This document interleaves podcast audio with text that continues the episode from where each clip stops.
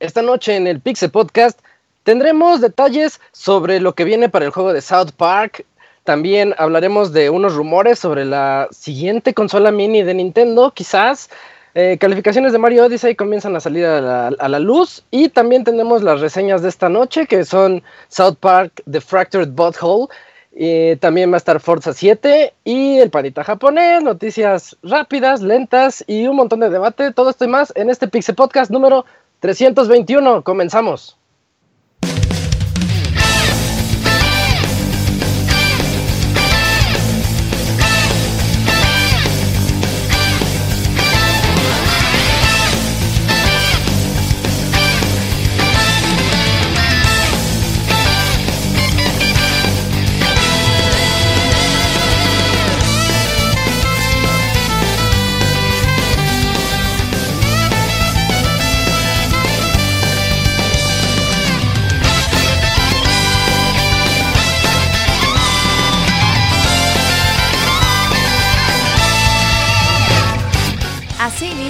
Pixel Podcast, con la información más importante del mundo de los videojuegos. Quédense y diviértanse con nosotros.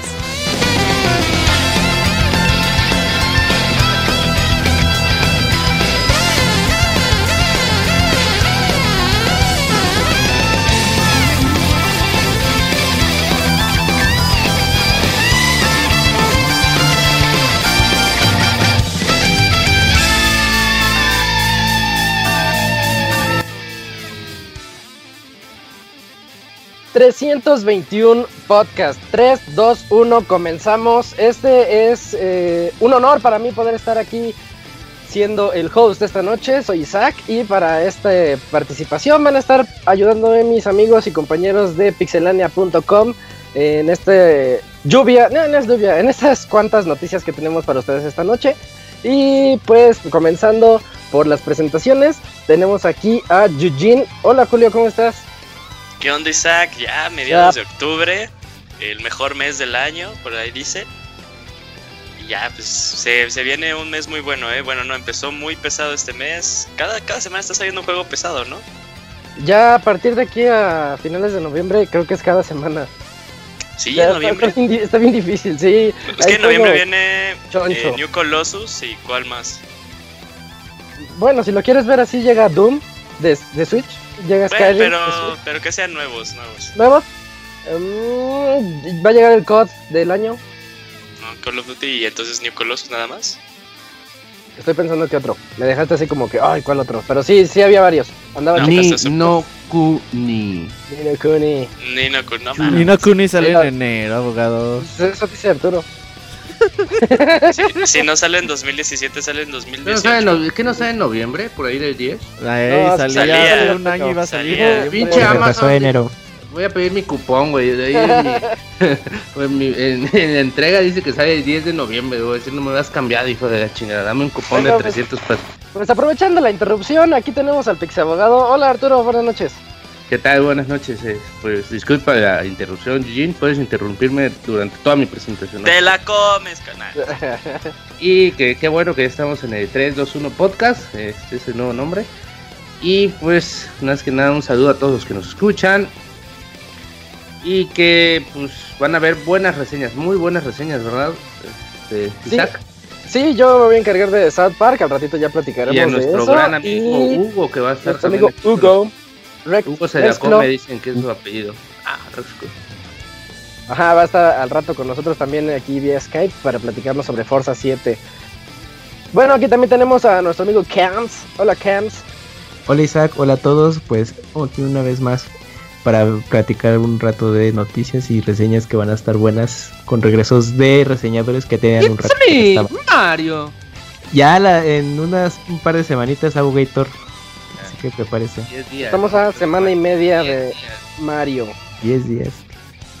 Uh -huh. Por último, también está aquí con nosotros esta noche el Robert. Hola, Robert. Un saludo a todos los que nos escuchan. Pues yo estoy, estoy muy emocionada porque neta, cuando dices Devil Within no va a estar chido, está chido. Cuando dices South Park no va a estar chido, va a estar chido. Exacto, sí. Y como que está cabrón el año, ¿no? El- decía el otro día la abogada, el podcast de fin de año se va a poner muy cabrón. Yo creo que vas a te- rentar como 6 horas de Mixler, güey. Lo hacemos falta- especial, ¿no? Y todavía falta Assassin's tres Creed. horas en, en, Mm, de- de cierto. si quieren. Y falta Xenoblade y falta... Xenoblade a final de año. no Sí, ya cierra el año Xenoblade. Sí, pero luego ponemos a la abogada que nos diga cuáles juegos faltan No, para no, este no. 2017. Ah, Pero sí, eh, muy contento porque está cabrón, eh. Año. Star Wars. Uy, ese ya salió, ese ya War. acaba de salir también. Reseña bien ocho. Oh, pay to Sí. win. 15 días. El pay to win de Warner. ¿Y qué les iba a comentar? Eh, mm, ah, no me acuerdo. Vámonos directamente a las notas rápidas. de Podcast este 3, 2, 1. Podcast 3, 2, 1. Comenzamos otra vez.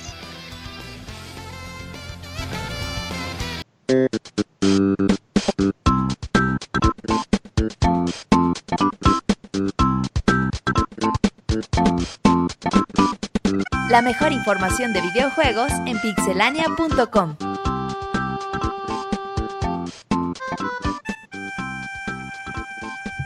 Yujin, tu nota rápida, por favor. Juegos de peleas, Isaac, que sí salen con contenido, no como Street Fighter 5. Eh, Pokémon Tournament DX va a agregar algo nuevo. El juego tiene como algo nuevo los Tag Battles, pero ahora los vamos a poder jugar en línea. Espérenlo. Po- po- po- po- Pokémon.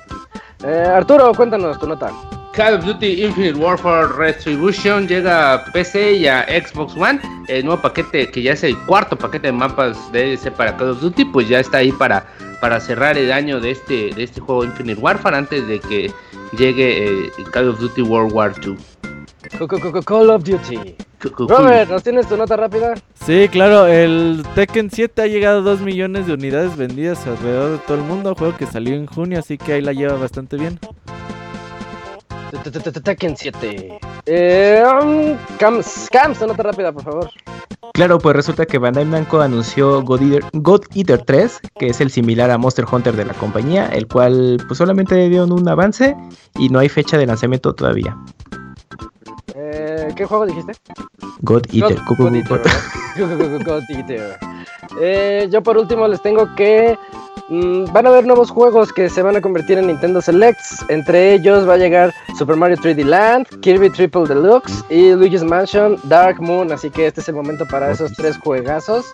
Eh, sí, ent- se pueden considerar gotis, eh, pseudo gotis, ju- buenos juegos del año en su tiempo. Mm, con esto damos pie al inicio de este programa completamente en las notas normales.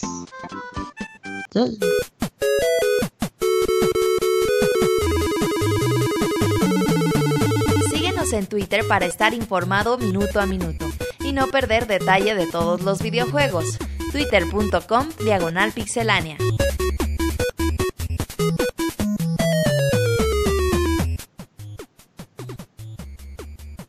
Ustedes no saben lo que ocurre tras bambalinas aquí. Eh, pero bueno, comenzando con este programa, yo les quiero tener la primera noticia de esta noche sobre el juego que vamos a reseñar. Eh, por cierto, ya está desde el día de hoy temprano, está en la página pixelnea.com. Dense una vuelta y lean la reseña de South Park, The Fractured Butthole. Eh, y bueno, si no se pueden esperar un poquito, ahorita ya en un ratito la platicaremos aquí. Y antes de eso, yo les tengo los detalles del Season Pass. Ya finalmente se sabe qué contenido va a ser el que viene dentro de este paquete. Comenzando por Danger Deck. Danger Deck es un contenido como de retos. En donde el doctor Timothy Delanger va a darnos ese.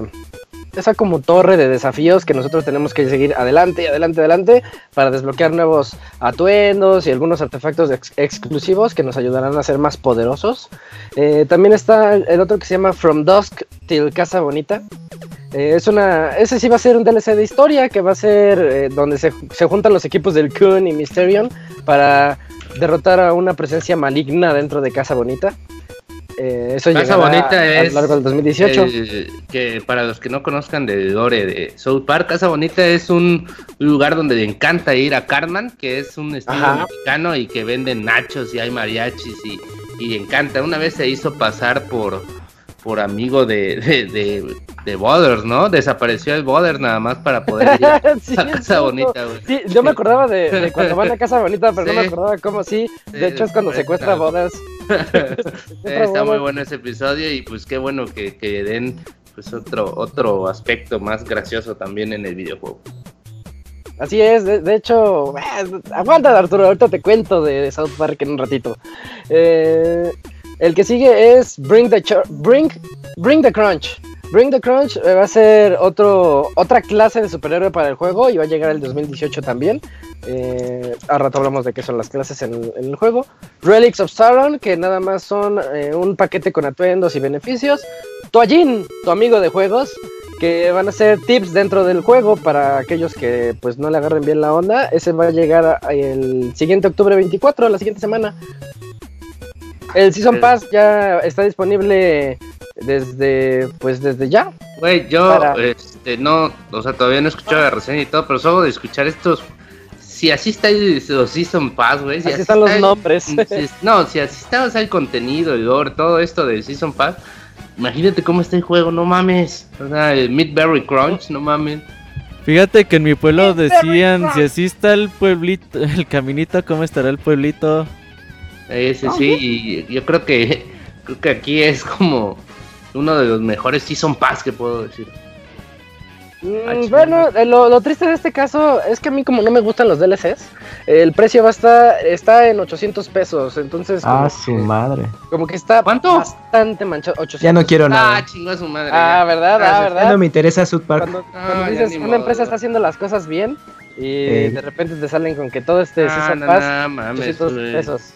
Comprarte el juego dos veces. Para que te den tips del juego, no lo vale. Para que No, te den gracias. ropita, no lo vale. Para que te den eh, algún... Tendría que estar muy bueno, o sea, muy ¿Cuánto la cuesta torre- 100 pesos? Me La animo. torre de desafíos tampoco me llama la atención. Yo es que ya el típico Zelda, el típico DLC de Zelda de, de los 40 pisos. Exacto, es eso. Mm. Algo parecido. Y solo falta el DLC de los campeones también. Pero al menos el de Zelda valía 20 dólares, ¿no? No, no. Digo, a mí solamente me llama la atención por la historia de From Dusk Till Casa Bonita. Porque en la otra clase de superhéroe, pues tampoco, porque cada superhéroe te da extras al- a la mecánica del juego. Yo Pero que no. va a, traer- va a tener algo que ver con el superhéroe este Berry Crunch, ¿no? Uno de los personajes, uno que es como una, como una madre de cereal, una bola de cereal, güey. así.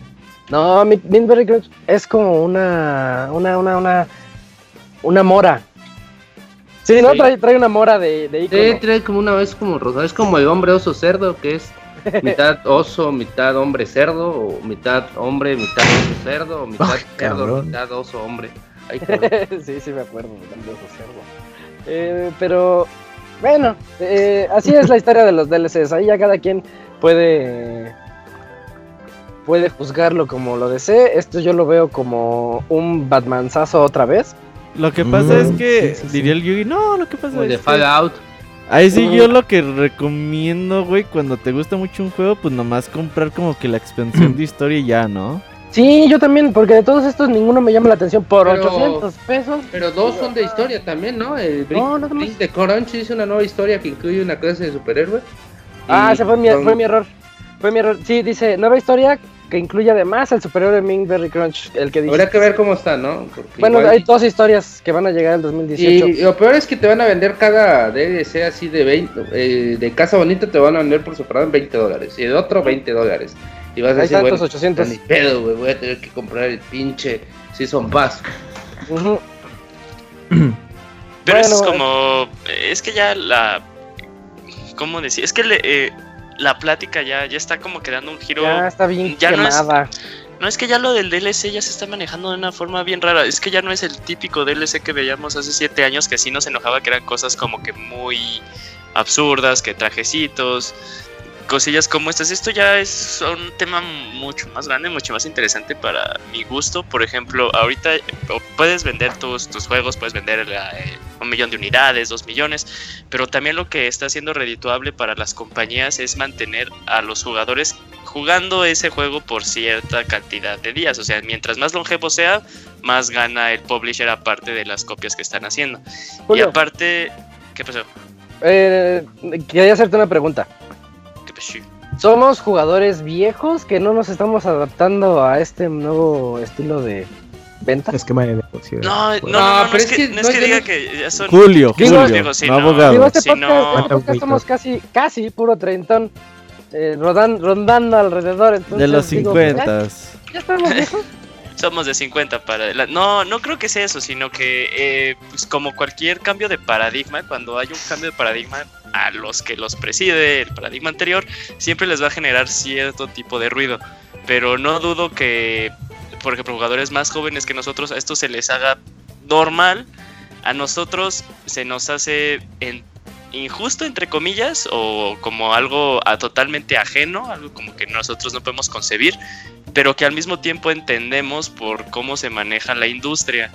Entonces, este, también con los altos costos que ya eh, crear un juego hoy en día es muy, muy, muy, muy caro, muy caro, muy caro. Entonces también como poder eh, poderte hacer con ganancias de la inversión inicial al solo eh, al solo vender cierto, cierto número de unidades, pues ya tampoco es redituable, sino que se tiene que generar un poquito más. Y este y esto vamos a volver a hablar de este tema, de lo de South Park, porque también una de las notas que tenemos es algo acerca del DLC que se anunció para Assassin's Creed. Ahorita hablamos de eso. No, pero, sí es, es un tema que, que- que viene siendo ya mucho más grande y en donde siento yo que ya como que pensamientos de no puedo concebir que ya un juego en realidad ya no te cuesta 60 dólares, ¿no? Ya un juego completo, si lo quieres seguir jugando aparte de la, de la campaña inicial, te va a costar 80, 90 dólares.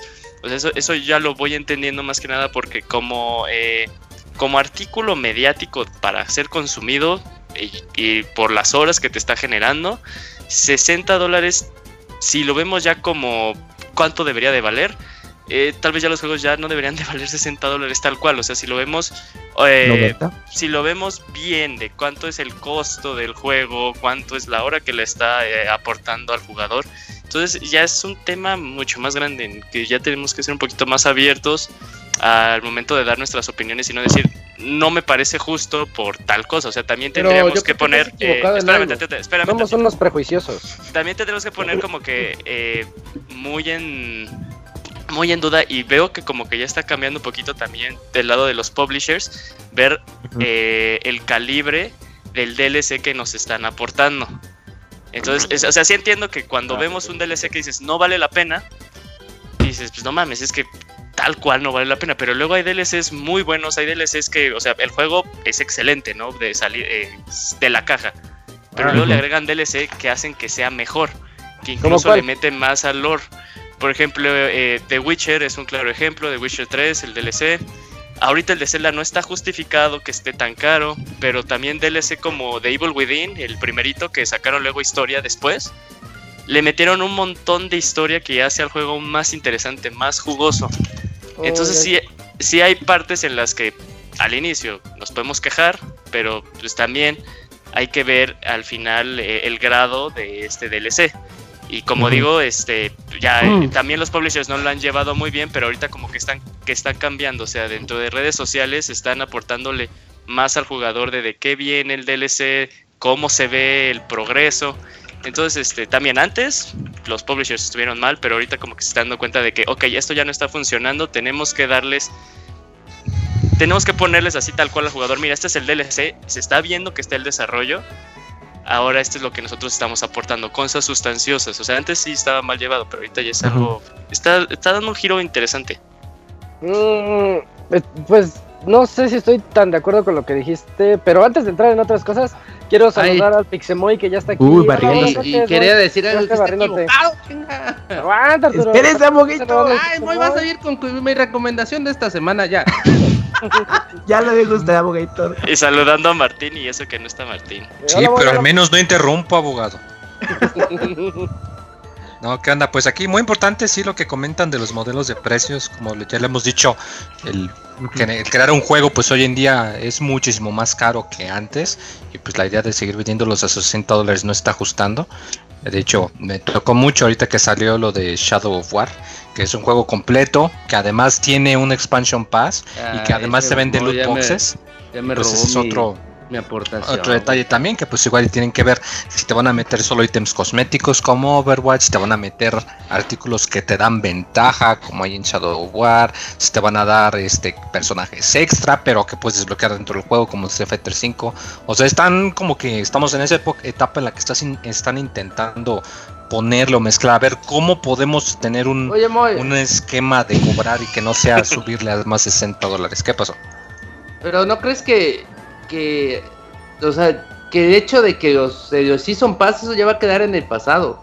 O sea, lo de hoy ya es venderte las cajas.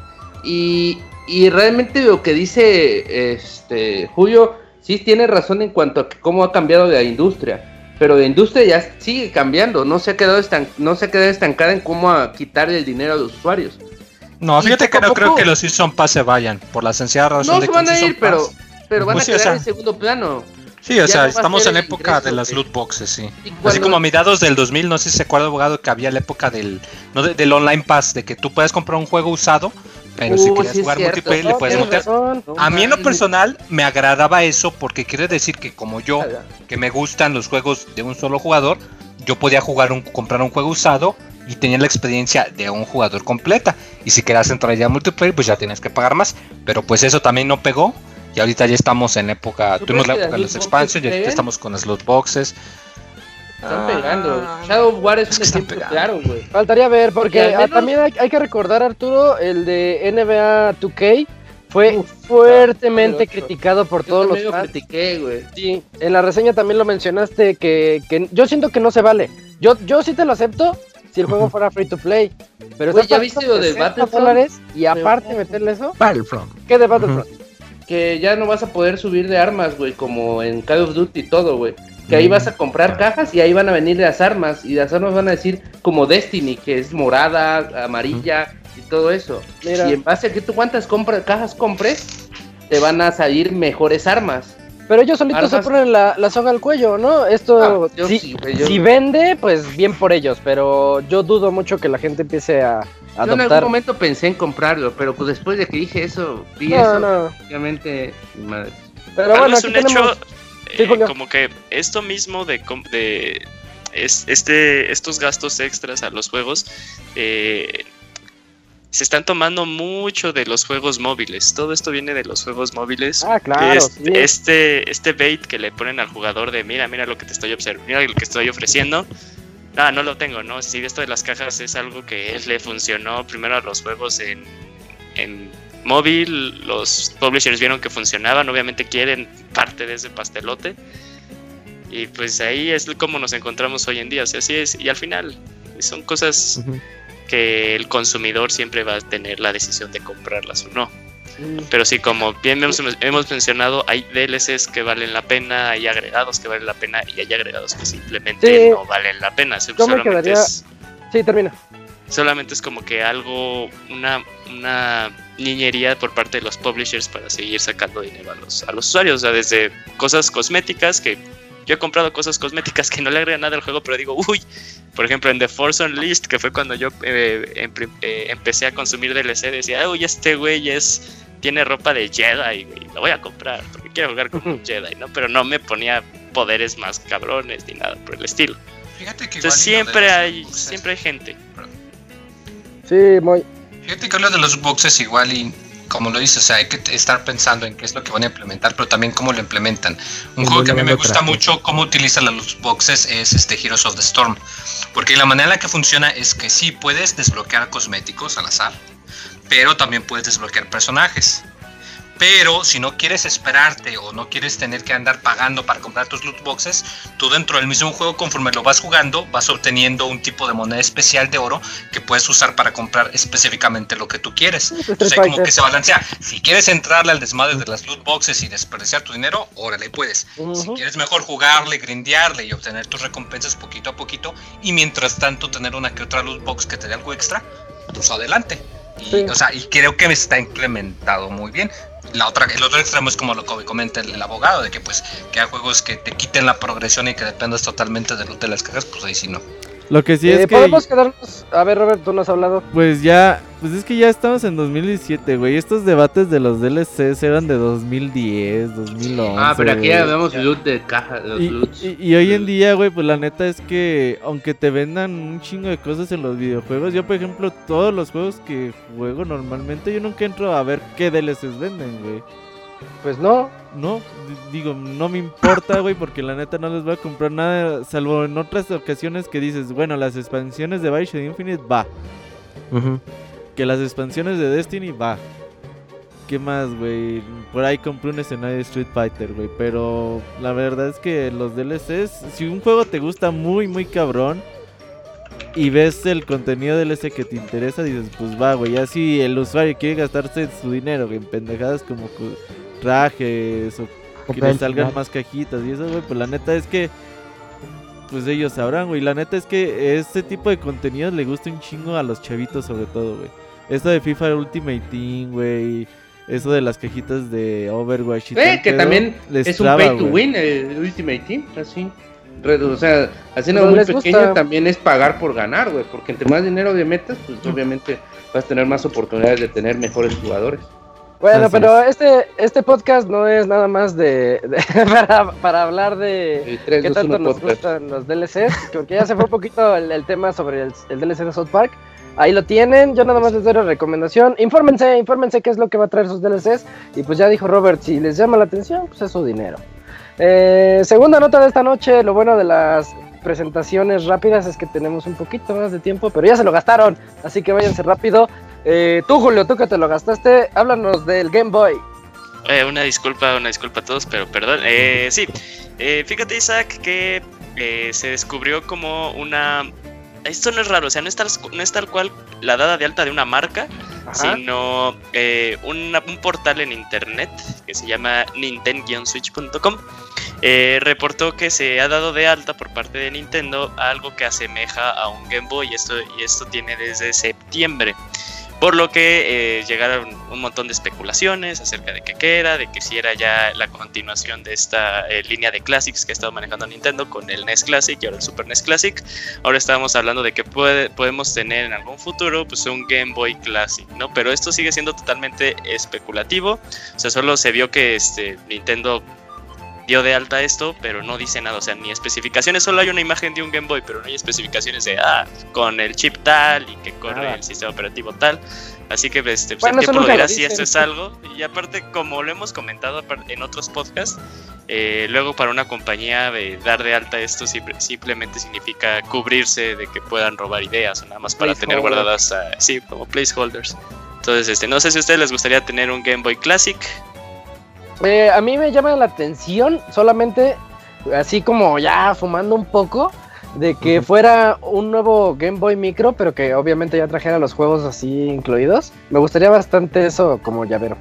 Oye, oigan, No bueno, pero no estaría como un poco caro, porque obviamente si sacan un Game Boy Classic tienes que tener eh, la batería y pantalla en el mismo producto comprado con el NES y Super NES que simplemente lo conectas. Pero que Saldría- ans- Saldría Eh, más caro, ¿no? ahorita yo siento que Nintendo es- la, le atinó tanto con Switch y con cómo tiene ahorita sus fans, que Nintendo puede sacar la piedra, así el chimpocomón que es una piedra, y- o un zapato, y se los va a vender a todos. Se los va a Oye, vender, además, yo pues. creo que ¿cu- ¿cuánto puede un- costar una pantalla de, de Game Boy ahorita, güey? Con luz. Bueno, con luz, si es que van a sacar con Bueno, luz. si tu no- pantalla LCD, si vas y la compras, yo creo que te cuesta menos de 100 pesos, unos 50 tal vez. Y luego al mayoreo y si le calculamos. Eh, no creo que sea tanto. La batería, además, pues tampoco es tan cara, ¿no? No requiere su, como la pinche batería de una calculadora, esa madre. Lo que pasa es que la circuitería de los 90, de inicio de los 90, no es la misma de hoy en día. Hoy con 2 volts alimentas Ah. bastante bien a un circuito. Bueno, dejémoslo Ajá. en 5 volts y antes sí requerías más. Ok, a lo mejor en ese aspecto no hay ningún problema, pero en catálogo de juegos de Game Boy sí sacarían un mínimo de 20, 30, que sean juegos buenos. Mm, No, yo no, tampoco. Ahí está. creo. no. O sea, hay juegos que destacan en el portátil. Saquen el Tetris y el Pokémon, güey, ya, el Tetris seguro no llega por broncas de derechos como Tetris Eso es lo Attack, más Super- triste. Super- Entonces no tiene Sí, recordemos que el Tetris original eh, lo quitaron de la eShop, que hasta hicieron, recuerden que hoy es el último día para comprarlo y si no, Ay, madre. Entonces, ¿qué es un Game Boy sin Tetris, güey? No mames. Exacto. Güey, hay como 10.000 juegos. El Doctor en Mario, güey. El Doctor Mario es están los chido, ¿no? Castlevania, el, Doctor- el Yoshi's Cookie, eh, creo que hubo un Picross también para Game Boy. Super Picross. Mario Sí, sí, sí, Land. Super Super Mario Mario Land. Land 2. Yo no quiero. Wario. A mí lo que sí me echa un poco para atrás es el tamaño. ¿De qué tamaño sería? Mario. Picross. Pero No, eh, no, no, yo ya tengo ¿no? una idea. Guajira. ¿Han visto de qué tamaño es el Game Boy Micro? Que casi literalmente lo puedes cargar en tu llavero. Es el que Sería algo decía. es parecido. lo que acaba de decir Isaac. parecido. Ese, Moy no me escuchó. Bueno, pero ahí, bueno, allí se refiere más como que ese diseño fuese el que, sal, que, que saliera, pero El ya tamaño, sería ¿no? para Game Boy. Ajá. Pues sí, sería, pero muy, muy llaverito. pequeñito. Un llavero Nintendo, así que se dijera, ahora vendemos este llavero y que Como traiga los que jueguitos". vendía, güey. Los... Pero pues cuando Pero bien te hecho. venderían, obviamente te Güey, pues, vendían en 2000. Si así jugábamos el, con el Tamagotchi. Pinche llavero de. Pinche Tú sigues jugando con el 2000 baros. Tamagotchi. ¿Qué pasó? Tú sigues jugando con el Tamagotchi. De banda. Oye, pero ¿a poco no Link's Awakening? Juegas Asazo, Sí. Mario Picross. Pero Juegas to- también. Pero se Los Mega Man supone Game que Boy son buenos. Sí. son así, son unas adaptaciones entre eh, la versión anterior y la actual, por ejemplo. El 3 y 5 es 4. totalmente original. Hay uno de. Tortugas Ninja muy chingón, pero ese no saldría por Que derechos. traiga esa madre que, que traía Es una lupa, güey, para que pudieras jugar. Uh, bueno, Ah, yo lo Para que pudieras ver Traía bien. también luz. Y sí, le sí. compras su maleta para llevarte todo el kit. Y un cable de link para De poder jugar con tus amigos que te encuentras. Les gustaría que- Gear, el de. Inalámbrico. Pues Babel. Un, sí, un Metal Gear de color. NES, sí, Pero por ejemplo, o sea, el bueno. Game Boy Micro, ¿hasta qué generación abarcaría del Game Boy? ¿Hasta Color? O sea, sería Yo Game creo Boy que sí, ¿no? Color. Uno, Eh, yo quiero Advance, pero no creo. Mm, No, es que Advance ya- no, Advance, ¿no? incluía- Game Boy Color. Lo que es el Game Boy. Sí, que Color y Exus. Pues es que, bueno, Nintendo maneja Game Boy tanto la- el monocromático y color como uno solo, no lo maneja como digamos Lo que dos generaciones. maneja algunos como uno solo. Uno Es solo. que hay algunos juegos que a fuerzas te tenían que correr en el Game Boy Color. Sí, y tienes otros que desbloqueaban cosas adicionales. O sea, no solo el Mm. color. Por ejemplo, yo me acuerdo mucho Link's Awakening. Sí, eh, la versión DX, si lo ponías en tu Game Boy Color, eh, tenías acceso a la camarita y a un calabozo extra que utilizaba mecánicas, valga la redundancia, de color. Entonces Pokémon no podías accederlo en el normal. En Pokémon Go solo tenías que uno era color y otro en blanco y negro, ¿no? De ahí eran igual. Por ejemplo, Fuera- ge- eh, Pokémon exclusivo. este, El cristal era era- exclusivo Crystal para, para para, color. para color. sí. Oracle of Ages y Seasons creo que también eran exclusivos de color. Sí, Uh, ahora güey. con Lo que pasa es que el oh, color tenía un poquito más de sí. RAM y era por eso. ¿Quién sabe? Bueno, yo vi Sí, la sí, Play pues, ah, Un megabyte más de RAM en ese tiempo era puta como 3 gigas de RAM ahorita. Ándale. No, pues habrá que esperar. Todavía falta ver que Nintendo diga si sí o si no. Y pues las. Todo indica. apartado el que 64. Sí, quién sabe. Ajá. Oye, todo, todo indica que si llega a salir la consola virtual en Switch, vamos a comprar los juegos dos veces, güey. Sí, a huevo. Pues Ah, es como el DLC, güey. Si No, sí, sí, sí, güey. No, porque, güey, o sea, yo compré el Super NES, pero a huevo tendría en mi Switch Super Metroid, güey, y Super Mario World de nuevo. Tipo, a huevo. están, Sí, siguen ¿eh? abusando de la nostalgia de todos los fanáticos de Sí. Eh, Camoy, cuéntanos, ¿qué onda con las calificaciones de Edge? Así es, Isaac. Pues resulta que Edge, una revista de origen eh, británico, eh, pues recientemente calificó eh, Super Mario Odyssey en su ejemplar de- pues, del mes de, de octubre. Y pues le dio la calificación perfecta, entonces siendo la nota realmente que fue el primer medio que calificó el juego. Y pues de ahí mismo, pues bueno, detonó el hecho de que pues ya fuese como la punta de lanza de que Super Mario Odyssey sería un juego eh, pues perfecto a partir de, de esta de esta revista y pues mm, solamente queda esperar a que los demás medios y ver si coinciden o no falta el típico de que esta eh, mundos muy grandes tiene un 5 entonces pues eh, es eso prácticamente y, bueno y como, como dato de la revista Edge pues también es posible checarla ya en español porque en España al menos ya salió, pero pues bueno, importarlo y todo eso es un, es un caso.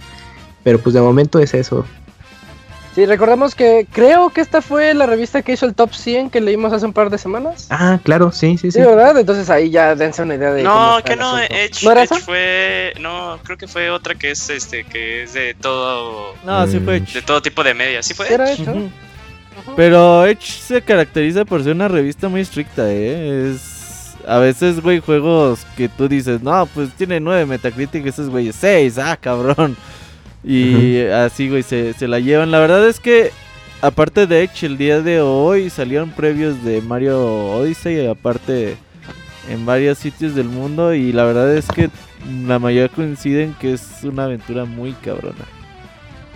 Pues nada, nada que nos sorprenda. Todos estamos con las expectativas hasta el cielo. Y de, de hecho, nos me hubiera sorprendido ver algo menor a 8. Ahí sí hubiera dicho, ¿qué? ¿Cómo? Pero no, no me sorprende. Yo lo veía como el sucesor espiritual de Galaxy. Y Galaxy es el mejor Mario en 3D que existe. El cre- 1 el 2. El 2, es que el 2 mejora. El al- dos. Sí, el 2 Sí, mejora al dos. 1 en muchas cosas. Y creo que va a ser el que existía, güey, porque sí dicen que sí está muy cabrón, no dice, güey. Ujú, sí, está obsceno. Es que si te fijas, este pedo de que todo está hecho como si hubieran tenido 20 años para hacer el juego, güey. Que ¿y ahora qué le ponemos? Ah, que si lanzas el sombrero la agarra un perro. Ah, va, güey, me parece chingón. Vamos a ponérselo, güey. Compren Mira, el perro. Sí, güey, así como que... pezones. Que agarre un perro ron. Eh, Entonces así como que te fijas lo animado que está Mario, güey, hasta el cabello. Ajá. No mames, sí se pasan de lanza, güey, con, Con todo el canita. tiempo y esfuerzo y Una la canita. La eh, Nintendo es muy bueno en este pedo de los detalles. De los detalles, sí. Sí, güey, y creo que Super Mario Odyssey está lleno de eso. Sí, y aparte de que pues ya podríamos decir que es el... O sea, sí, Breath of the Wild, muy chingón, güey, pero no podemos dejar al lado de que este Zelda salió para dos consolas. O sea, estuvo pensado para Wii U y hicieron el port para Switch. Pero pues Mario Odyssey sí es tal cual como el juego, el primer juego grande en Nintendo Switch. Sí, 100% hecho para la consola y pensado en sus virtudes que nos pueda ofrecer. Mm, y bueno, ya como nos fuimos bastante relax, vámonos. Julio, cuéntanos sobre el siguiente DLC de. Bueno, del juego que todavía no sale, de Assassins. Sí, de Échatelo, yo creo que- Yo creo que como, como nota rápida, ¿no? Ya discutimos bastante sobre DLCs, así que. Sí, sí, sí. Sí, fíjate que ese, ese tema de que está muy caro y la chingada, pues como que ya lo comentamos. Ya. Pero sí, la semana pasada los desarrolladores eh, de Assassin's Creed Origins pues nos dijeron que iba a venir DLC, no es nada para sorprendernos para esta serie, siempre ha tenido DLC desde el 2 me parece. Eh, hablan del Season Pass que te va a costar 39.99 dólares, o sea 40 dólares, pero también vamos a tener contenido gratis. Eh, dentro del DLC de paga se encuentran, eh, son dos cosas, que es The Hidden Ones y The Curse of the Pharaohs. Todo eso son aventuras extra. Uno va a ser qué pasa después de la historia principal del juego. Y el otro va a ser eh, como una retrospectiva dentro de la mitología egipcia. Recordemos que el juego está localizado en Egipto, eh, en la época de los faraones. Se ve muy chingón, la verdad. Eh, y algo muy interesante, algo que comenté en la nota anterior, es que están enseñando cómo está quedando el, el DLC, cómo va. Y la verdad se ve muy bien. O sea, me refiero a que se ve completo, no se ve, se ve todavía como se ve bien, o sea, la verdad eso me sorprendió, sí me interesó. Y se ve muy interesante lo que se va a poder hacer. Y para las personas que no quieran eh, ocupar este DLC de pago, va, va a haber contenido gratuito. Eh, uno en forma de The Trials of the Gods, como dijo eh, el abogado, el clásico de la torre que tienes que Ya no saben qué hacer. tantos monos. Es, sí, güey, es que está cagado. es- es como ese modo, güey, que dices, no mames, pero que divierte, porque es diversión, así que dices, ah, pues vamos a matar unos cuantos malos. Aparte de que ¿Sabes? dicen que el sistema de combate de este Assassin's Creed está muy cabrón. Pues a ver, ¿qué onda? ¿Sabes a mí Eh. cuál me gustaba bastante de esos Limitless? El Mega Man 9 tenía un modo de que nunca acababa y era una competencia infinita, nada más pasar nivel tras nivel tras nivel, pero así. Y yo me la pasaba muy bien con ese. De hecho, llegué a ser creo que el 8 del mundo y me sentí orgulloso en su momento. Así está chido. Ahora, ¿El- el eh, un otro en Mega el Man 9. Ah, oh. Algo que también se comentó que también ahora los que están haciendo los publishers es retener a los jugadores en un juego por la mayor cantidad de tiempo posible. de- vamos a tener a un eh, nómada que va a ser un vendedor que nos va a dar misiones diarias y que vamos a poder nosotros canjear este por ya sea armas que también se consideran como exóticas o raras, cosillas así como esas, para que pues, el jugador siga jugando pues, en una eh, en una base diaria o así como una vez a la semana para que cheque qué hay de nuevo. Y como todos los juegos que vemos que están totalmente increíbles y con landscapes que dices wow, el eh, le van a agregar el modo de foto. Algo que pues ya no se tiene nada que decir, ya lo hemos visto muchas veces. Ujú. Se ve padre los filtros que le están metiendo al juego. Y aparte de añadir que el juego se ve muy bien. Eh, y esto es lo que vamos a poder disfrutar en el de Assassin's Creed Origins. Eh, lo que algo muy interesante es que pusieron cómo tienen planeado eh, sacar estos, estos DLCs. Y ahí tienen su calendario de cuándo van a salir. Va desde el siguiente mes de noviembre y planean sacar hasta abril, me parece. Ah, bueno, pues ahí tienen oh, seis meses, seis meses Sí, extra seis meses para este juego. juego. Ajá. Eh, pues, lo mismo que dijimos al inicio, ¿no? Si quieren entrar en debate, ahí regresenle tantito y ya escuchan otra vez nuestras opiniones del DLC. Eh, Pixemoy, háblanos de las ventas, ventas, ventas y más ventas. ¿Qué óvole, Martín? Pues la convención esta semana. eh, oye, es que. No podía faltar podcast sin eso. a huevo. No, y es que bueno, ahorita hablando precisamente de la línea Classic, que quizás podría ser ya la línea de, de productos de juguetes de Nintendo. Ah, pues eh, tenemos que el, Famicom Mini, o sea, la, la combinación del SNES Classic Edition en el mercado occidental, pues en Japón que está el Super Famicom Classic, eh, están vendiendo bastante bien. Eh, de hecho, Famitsu desde el 5 de octubre, hace unos 10 días, anunció que llevan vendidas 368 mil unidades, pues, lo cual es un número, wow, para un... Técnicamente, pues como una consola diagonal juguete, pues es un número bastante bueno. Además de que, bueno, a diferencia de en su época el, NES eh, Classic, que ya no lo estaban reabasteciendo, parece que el SNES Mini sí está siendo un poco más fácil de encontrar porque hay varias tiendas que reportan que ya les está empezando a llegar o que les va a empezar a llegar en los próximos días más este más de inventario. Entonces parece ser que es una muy buena noticia, pues que pinta bien para el próximo año, que cuando vuelvan a sacar más tiraje del NES y del SNES Mini, pues que la gente se balance también. Oye, Moy, tú no te lanzaste por tu SNES Mini, ¿verdad? Sí, ahí lo tengo. Sí, lo oh, estrené con disculpa. el Donkey Kong y con el Mario Kart original con Eso mi es hermano. todo. Entonces ahora cambia Pinche la Mario pregunta. Kart está difícil como la chingada, ya no Sí, me yo acordaba, también lo güey. estaba jugando. Pues tenía No, no, vidas y todo. Sí. Sí, güey, no, no, las pinches vueltas, sí, no, sientes Es bien raras las vueltas porque ya te acostumbraste ajá, al derrape. Se siente Sí. bien raro. Pero Eh, está muy bueno, bonito. entonces la, la muy pregunta bonito. aquí es de, este, de los participantes de este podcast, ¿quién no tiene un Super NES Mini? El abogado. Arturo, ¿Cuál? tú no te ¿Quién compraste no tu Super, ¿verdad? Yo sí tengo el mío. Sí, Es que él tiene un Super Famicom. No, tiene el Super. Famicom. No, pero No, no, tengo la Super. europea. Didier tiene Ah, está muy bonita. Tienes el Super. Es que a mí me sorprende la... Siento que el Super le atinó más que el NES por... mm, por es que ahí la neta era mejor. Es que son Eh, juegos ah, más sí, disfrutables. Sí, claro. El, el Claro. nos- el NES era más de nostalgia, pero el SNES es más de juegos, como tú lo comentas. Yo cuando saquen mi consola Ajá. virtual le voy a meter Super Metroid porque aún hasta ahora aguantan. Los juegos de NES no. O sea, los Pero- NES no aguantan, pero los de Super sí. Pero fíjate que eh, hay, un, hay unos Ajá. estudios, ves que hay estudios para todo y se puede demostrar todo con estadísticas, 40% de la gente lo sabe, Sí, sí. eh, que, eh, que dice que eh, la gente mayor a 27, 28 años, entre 28 y 40, 37, O sea, los chavorrucos. exacto, e- ese, ese grupo es el que ahorita domina en ventas o más bien compras de videojuegos o de todo lo relacionado con videojuegos ahorita. O sea, nosotros estamos en onda, chavos. Eh, y date cuenta que, que si te pones a ver como que en qué época nos pega más la infancia, fue en el Super Nintendo. Ahí es donde, donde dieron el clavo los de Nintendo. Además, Pues, yo creo que el, lo de NES. Ujú. el Super, el Super Nintendo ya ofrecía un hardware un poco.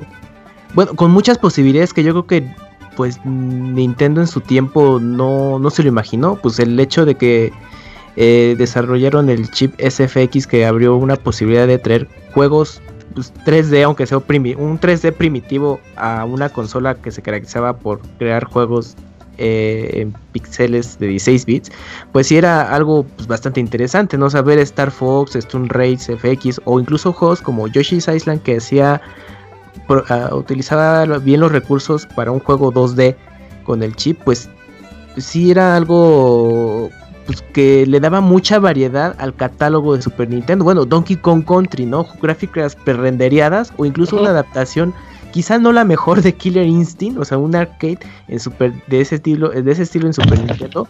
O Street Fighter Alpha 3, que bueno, tenía tiempos de carga en un cartucho, pero, pero sí demostraba el interés de los desarrolladores de, de tener juegos en, la, en la consola. Y yo, como decía, yo creo que Nintendo ni siquiera se imaginó que pudiera ofrecer todo esto. Y pues además del tiempo de vida que duró el Super NES, creo que duró un poco más que el NES, pues yo creo que a muchos todavía les llegó esa transición, bueno, eh, ese contacto con videojuegos del Super NES en adelante o de la transición Super NES, PlayStation, Nintendo 64. Y, y por eso como que mucha gente tiene más aprecio por esa consola que con el NES. Sí, estoy de acuerdo. Mm, te iba a hacer una pregunta, Kamui. ¿Ya, ¿Ya jugaste Star Fox? ¿El 2? Ya. Star Fox. El Star Fox 2, pues se siente bien, bien raro. Está bien feo, güey. Star Fox sí, 2. Sí, la verdad es palabra es.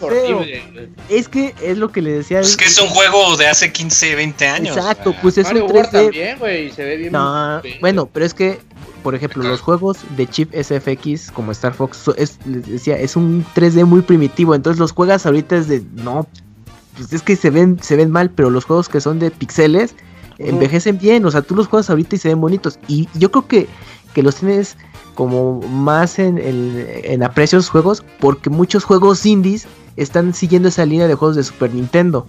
Entonces ya, lo, ya los ves como algo más cotidiano y los aprecias más. Pero pues sí, regresarte a esos juegos como Star Fox es de, ay, no, pues, pues no. No, yo- no- están feos". Yo no creo que el error de Star Fox 2 ni Star Fox sea sus gráficas, sino más bien Star Fox 2 lo que hace que para mi gusto, o sea, si lo evaluamos como un juego de 2017, porque no Ajá. lo voy a evaluar como un juego de 96, Ajá. eh, es que el juego se juega raro. El juego es un producto de la época en la que salió, donde apenas el 3D estaba comenzando. Obviamente no tienes eh, movimientos tan precisos como los tenemos ahora.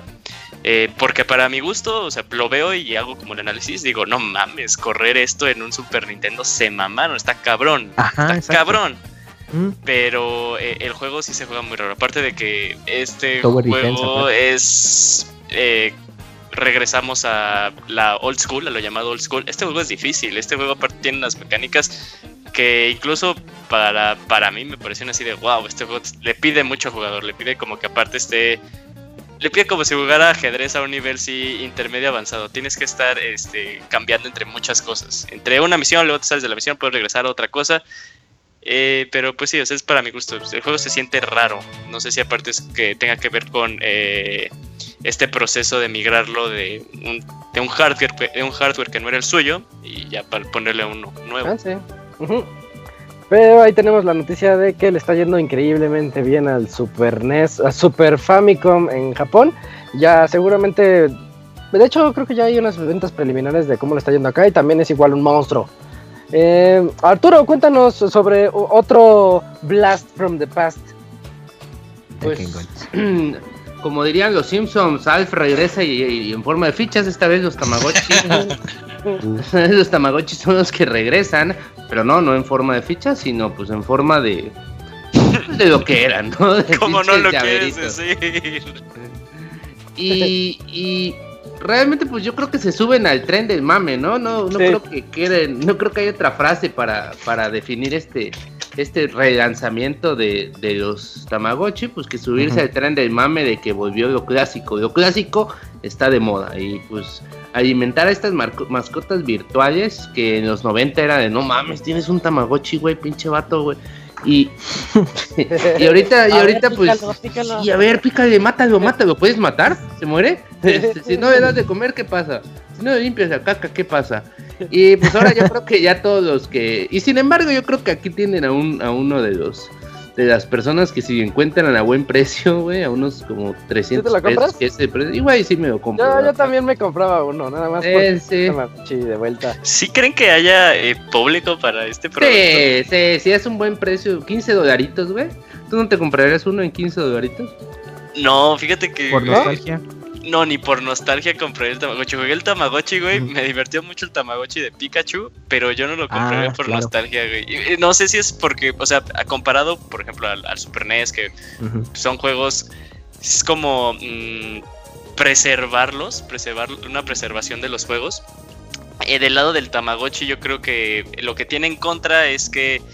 eh, de este año a otro salieron los smartphones, entonces es vas a querer traer algo más en tu bolsillo que no sé que aparte de tu celular Y que suene.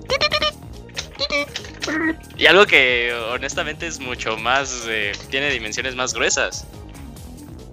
Ah, supongo que va- supongo que va a salir del mismo tamaño que La antes, versión ¿verdad? Slim, No, más Sí, chiquitas, no más Sí, chiquitas. O más chiquitas. Sí, van a El huevito minis. ese que era antes. Un mini. Tamagotchi, Julio. Güey, imagínate. Pantalla color LCD. Para tu llaverito, güey. Tamagotchi. sí- sí. O tal vez no, güey, porque siempre se me morían los pinches Ah, pues de ahí viene. Yo siempre tenía Es- la curiosidad de qué pasaba si lo dejabas ahí sucio todo el día y se empezaba a llenar así como de, Moscas. de los simbolitos así. Ah, desde los Tamagotchis era sádico, güey, no mames. Oye, Es que era muy- ¿qué te Güey, todo, todo me acuerdo que de mis momentos más tristes de niño, entre comillas tristes, güey, me levanto para irme a la primaria, agarro el Tamagotchi de Pikachu, güey, Pikachu me estaba dando la espalda y significaba que ya, que ya no te quería, güey, que ya había valido madre si tenías que resetear. Ah. ¿A Al menos no se Sí, moría. Yo nunca No, tuve debe Tamagotchi, eso era de millonarios, ¿no? Había dos versiones de ese Pikachu. No, es que yo tuve mi Tamagotchi pirata porque también empezaron a salir. Sí, sí, sí, los piratas también tuve pirata, no tuve Sí, yo, original. yo tuve mi gato. Déjenme les, Tamagotchi era presumo, les presumo el Tamagotchi que tuve, estaba bien padre. Era la versión de. ¿Cómo se llaman esos juguetes que son coches? Bien popul- Ah, populares. Autobots, digo, los Transformers. No, Hot Wheels. Hot Wheels, Hot Wheels. Era la versión de Hot Wheels. Y si volteabas, el, era un coche normal de juguete, pero si lo volteabas, del otro lado tenía eh, la versión Tamagotchi, la pantallita. Y podías decirle, ah, ya tienes que cambiarle las llantas, tienes que cambiarle esto. Y Uy. tenías que cuidar tu coche en forma de Tamagotchi. Era la onda, todavía lo tengo. Ah, sí, yo tuve uno también igual, ¿Sí? sí, es cierto, que lo tenía de la parte de abajo, güey. Abajo. Sí, es cierto, sí, sí, Eso sí. está bien padre. No mames, es Yo tenía el. Pokémon Pikachu y se me hacía tan aburrido, güey. Oye, es que tú ya estabas más grande, pues Sí. ya tenías. Ya, no, no te Sí, manchaste No, tanto. porque el Pokémon Pikachu salió como unos dos años después, güey, que los Tamagotchi. Sí, salió dos años Sí, los después. Tamagotchi Compatible salió como en el el Game Boy Color. 97. No. No, an- Por ahí, antes. ¿no? Sí, más o menos, Sí, como en porque el era 97, 96 a lo 98. Y Que yo luego- tenía Bueno, 7, bueno. 8 ¿Te ubicas años. que, Era... que la marca Bandai se te hacía bien corriente, güey? Que decías, ¿qué es eso? No mames, era la marca de los Bandai. De los caballeros del caballeros del Zodiaco. Son Sí. los caballeros del Sí, güey. Zodiaco. Que también eran para millonarios, por cierto. Pinche Bandai, sí, güey, güey. puras cosas para millonarios hacía. Y ahorita son más caros que eso, pero yo un día quise comprarme uno de esos caballeros del Zodiaco que pasé Pero a están casa. más chidos, A ver, brother. voy a ver, dije, Y más caros. no mames, dije, de dos mil baros una pinche, no, güey, no chingue, yo me acuerdo que valían como 300 pesos, ¿no? Pues era 300. como dos mil pesos en aquel entonces. Sí, Ajá. estaban Sí, bastante sí, caros. sí. Antes los juegos costaban 300 baros, abogado, o 400. ¿no? Uy, 600, a mí me tocaban los de 64 en 600. 600. Sí, era pesos. 664 y 400 los de Game Boy, ¿no? Sí, sí, sí, era la diferencia, eran eso. 200 pesos. Sí, lástima que tiempos. pero la diferencia también son de, Se 200 triplicaron. Porque el juego de 3DS vale mil pesos, güey, así que... Pero yo sí voy a 200 comprar mi Tamagotchi, chingue su madre, 15 dolaritos. Él le va a te- poner parches. Uy, parches, Tamagotchi. par- Parcherochi. Sí, el parches, el parche. Y de hecho, ta- también Tamagotchi, hubo una versión de para el Game Boy que... Sí, me acuerdo que podías tener tres y era para Game Boy Sí. Color, de hecho. Hablando de. Oh, no me y- acuerdo. Y, y sí, tenías como más eh, tareas que hacer, o sea, era, Uy, sí, más se llamaba interesante. Nintendox. Ah, Eh, era el pre. Sacó 10 en Famitsu. pero pues ahí como que la ventaja y desventaja es que una vez que salvabas y apagabas el Game Boy, pues ya no te preocupabas por, ay, es que necesito atender a la mascota virtual. Pues no, hasta que volvieras a agarrar ese Game Boy, pues sabías que... La puse en coma. Eh, que vendan también, que descarga. no podrían regresar también esos esos futbolitos que te di y que tenías que poner una, no, que tenías que poner una bollita de acero, güey, de un lado para otro, güey, de paso. Pro Action, fútbol, pero también no mames, esos también eran millonarios, güey. Güey, yo siempre lo quise y nunca lo pude Unos tener, juguetes carísimos, Action, güey, o sea. era la onda, güey, que pegabas Vamos a hacer otro podcast de donde Güey, yo por eso me iba a las arcades, güey, porque yo La nomás tenía uno o dos pesos Pixel. al día, güey, para gastar. No, la chavorruquiza es buen nombre. Yo tenía la versión de Pro Action Football, pero de Ajá. básquet. Y estaba bien chido. Eh, Pro Action, güey, ya no lo ese ¿verdad? es super hipster el pedo, de super hipster millonario, Oye, güey, ¿te acuerdas? Si si ubicas que dices lo que jugaste de niño, lo que tenías de niño, dices, estaba bien chingón. Todo y ahorita esta edad la agarras, güey, y dices, no mames. Güey, yo compré Sí, mamada". ya no yo compré hace unos meses-. Yo compré hace unos meses un operando porque dije, me voy a acordar de cómo era de chingón. Y el abogado lo dejó a los 5 De minutos. original, güey, era no. operando de esos de 400 pesos, güey, así. Y Yo, no mames, esto era todo, chinga tu madre, güey. Realmente no, no tenía nada de retro, güey, reto, güey, pero en ese tiempo, güey, puta, no mames. espera. Eh, Cuidado, güey, están muy caros los pro, Pro Action Fútbol en el Mercado Libre, ¿qué pedo? Ya son vintage, carísimos. Que ya no los fabrican, ¿verdad? Sí, ya no. No, ya. Desde hace Pues ya, muchos eso años ya no. Bueno, ya. Chécate el para- juego químico de mi alegría ya que estás ahí, Robert. No, Yo siempre quise uno y nunca lo tuve. güey, No manches, no. Ya la neta, no se rían, de es la neta. Güey, eso lo venden en. Walmart, güey, no Sí, mames. no seas estaban re feos. Güey, yo me acuerdo donde podías hacer tus comi tus esas madres de gelatina que tenían un pinche gusanote y todo de colores, güey. a la abogada le compraron su microornito. Porque con juguetes mi alegría, güey. Ni Eh. calentaba esa madre, era pura Pues, pinche masita, güey. Mi hermanita la tenía, güey. Te com- Toma, ya te preparé este. Eh, Pura pinche. Me eh, doy cuenta que estabas helados. comiendo plastilina, güey.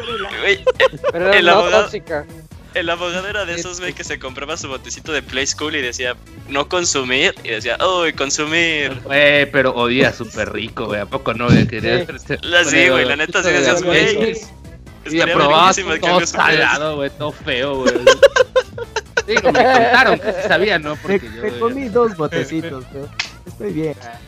Me hacía unas donitas. Compren. Y ya, ya para terminar esta sección de noticias y eh, antes de invitar al pandita japonés, yo les tengo la noticia de que Nintendo ahorita está presumiendo de que ya están fabricando 2 millones de Nintendo Switch al mes. Recordemos todo, lo hemos platicado ya bastante Arturo a lo largo de estos últimos podcasts, que hay es- había cierta escasez del Switch, ¿no? Sí, sí, sí. Que no Por- podíamos por un- encontrar. Eh, En México no lo notamos tanto, tal No, vez por el pues, precio, vale. Bueno, ahorita fíjate que ya está, eso ya está. ya está más o menos agarrando y- ritmo. ya es 739 pesos, creo que fue lo más bajo que estuvo. en- 7000 7000 Sí. 7300. Estuvo en 739. No aprovechar. voy a comprar 10 porque soy bien inteligente. Ujú, pero, pero ya en las partes del mundo donde hay mayor escasez y que tienen ese problema, pues Nintendo dice, no se preocupen, ya estamos fabricando 2 millones de Nintendo Switch al mes y que pues ellos quieren llegar a la meta de distribuir 20 millones Guay. de eh, unidades para este fin de año. ¿Qué, Arturo? Ay, ahorita que llegue Chavita nos cuenta, porque se acuerdan que él nos dijo que daban bolletito, ¿no? Así de casi, casi como Ah, una rifa. Que te daban tu bolletito y que si te salía el muñequito como en las roscas, podías comprar tu Switch y si no, te apelabas, ¿no? A otra vez a conseguir bolletito. Ah, pues es cierto. Turbo escasas, güey. Y ahorita ya en. Estados Unidos también dicen que ya están, ya están empezando a resurtir en, en, en Best Buy en, en, y en otros lugares como Target y todo eso ya está ya está más fácil de, de encontrar. Nuestro amigo de Despeñito encontró uno allá en Estados Unidos y, y hasta Uf. con un video. Ah, eso sí, fíjense que Gratis. andan haciendo en algunas tiendas que tienes que comprar eh, juego a huevo, güey. Así que si quieres que te vendan la Switch, ¿A tienes que comprarte un juego, güey. Y sí, Qué se me ratas. hace medio abusivón, ¿no? Sí, no Pero se vale. igual, ¿Cómo vas Pero a bueno, o sea, eso también juegos? tiene que ver con el hecho de que haya, de que haya escasez, ¿no? Si hubiera un chingo, pues obviamente no te pondrían esas trabas. Por lo que eso ya va a terminar, ya no vas a tener que comprarte tu juego a huevo. Mm, sí, y bueno, para que nos platique de eso, ya tenemos aquí en línea al Pandita. Hola Pandita, ¿estás aquí? ¿Qué onda, manos? Aquí ando. Aquí ando, Ah. carnal, aquí ando, aquí Ah, ando. eso, es- eso es todo, pandita. Entonces nos vamos directamente a la sección del pandita japonés y sus aventuras.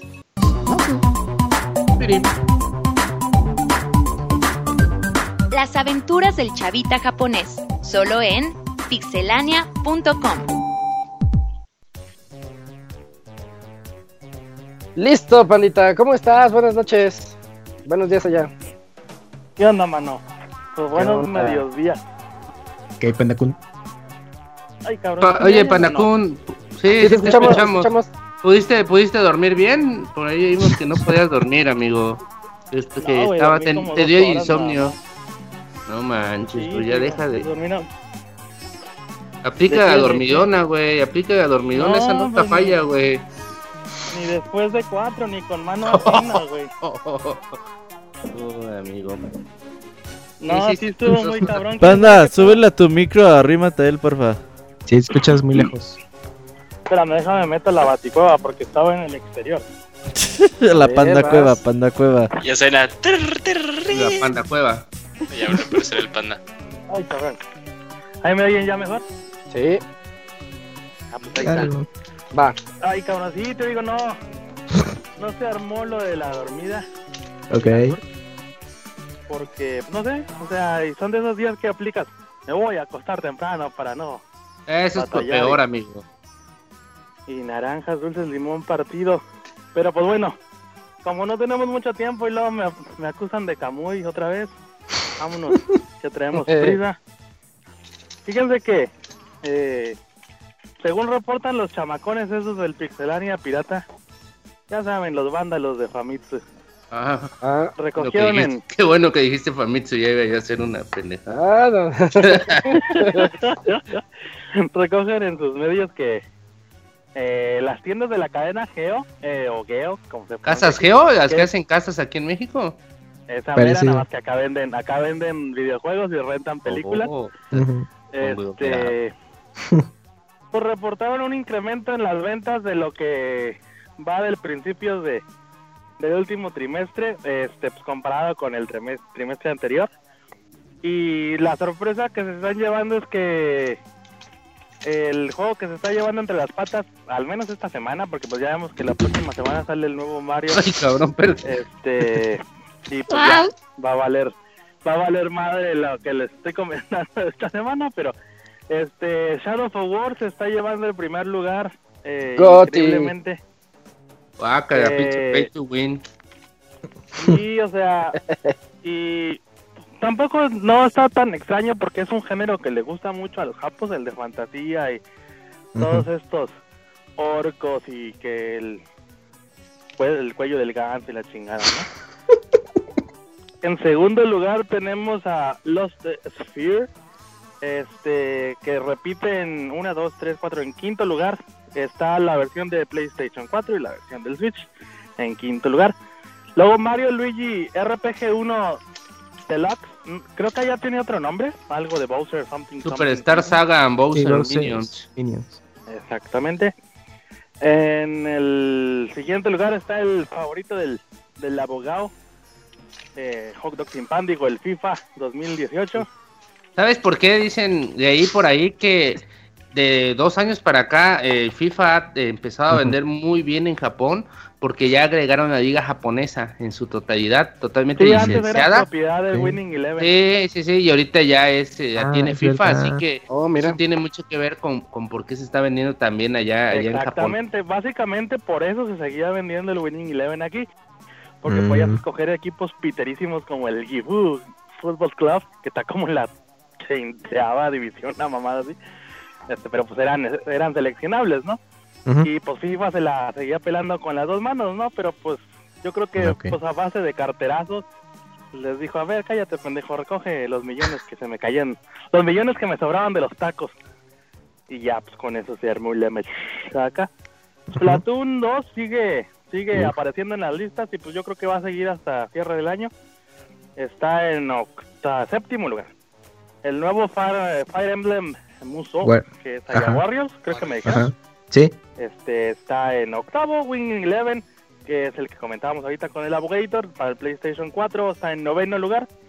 Eh, pero pues yo creo que va de capa caída, pues por lo que acabamos de comentar, ¿no? Pierden licencias unos, ganan licencias otros. Y el que me extraña que esté hasta el último, está en el top 10, pero hasta el último lugar es el Pokémon Tournament DX. Que pues yo esperaría que estuviera en un cuarto, en un quinto mínimo, y pues lo tenemos acá en la Está cola raro. de, de las tortillas. Pero pues así es como se está machacando la carnita en la tienda. Les digo, estos datos son de la cadena Geo, de Casas. eh, de casas. Me está cayendo Geo. este de, Geo. de venta de videojuegos, eh, nuevos usados y rentas de películas. Y pues en la siguiente notita, mano.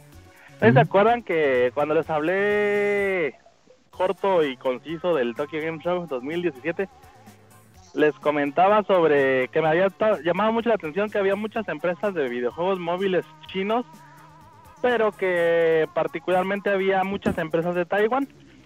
Y pues básicamente lo que hicieron estos camaradas fue que hicieron, ¿cómo se dice summit en, en español? Simposio, ¿no? Algo así. Como un simposio, ¿no? sí. Ah, pues acaba de ser el, el Asia Pacific Game Summit. Y pues básicamente este summit, este simposio fue resultado de lo que estuvieron viendo los productores chino-taiwaneses en lo que, pues los números que le fueron arrojando el Tokyo Game Show de cómo fue eh, respondiendo la gente. Y el presidente del comité organ- organizador del Taiwan eh, Game Show eh, dio la nota como que ya tenemos establecido perfectamente nuestro nuestro camino a seguir con respecto a las producciones que queremos lanzar a, a nivel mundial pero lo lanzaron con el eslogan de primero Japón después unificaremos el mercado asiático así que pues más o menos eh, yo me imagino que para principios de enero bueno el próximo año completo vamos a estar viendo ya producciones eh, eh, chinas, chinas, coreanas o de taiwanesas básicamente, bueno, me imagino que en su mayoría. Y que si llegan a tener éxito aquí, pues no lo duden, a menos que no sean históricos, como el que les platiqué. Eh, no duden que pues que uno que otro les vaya a llegar a sus dispositivos móviles y pues si salen producciones grandes como las que les platicé hace dos podcasts de que le están invirtiendo los millonzotes en cinemas y producciones para eh, ediciones especiales, etcétera, etcétera, pues no les saque de onda que de repente encuentren ahí un liberemos a Taiwán o no sé, chicas y taiwaneses eróticos o cosas así, ¿no? En su PlayStation 4. Así que pues pónganse truchas, carnalitos. Y para cerrar mi colaboración del día de hoy, manos, fíjense que les traigo algo que no les había traído en varios, en un buen de podcast, yo creo que hasta antes La de... nota sucia. Sí, sí, sí, an- antes de irnos al, al Tokyo Game Show, este, les traigo un, un nuevo ilustrador que está Les causando traigo revuelo. Como el de los Simpsons. Eh, Digo, un, un ilustrador acá tipo Kamui que está causando revuelo en, en, en Twitter porque, bueno, para empezar el chabón se llama Bangkok Kun.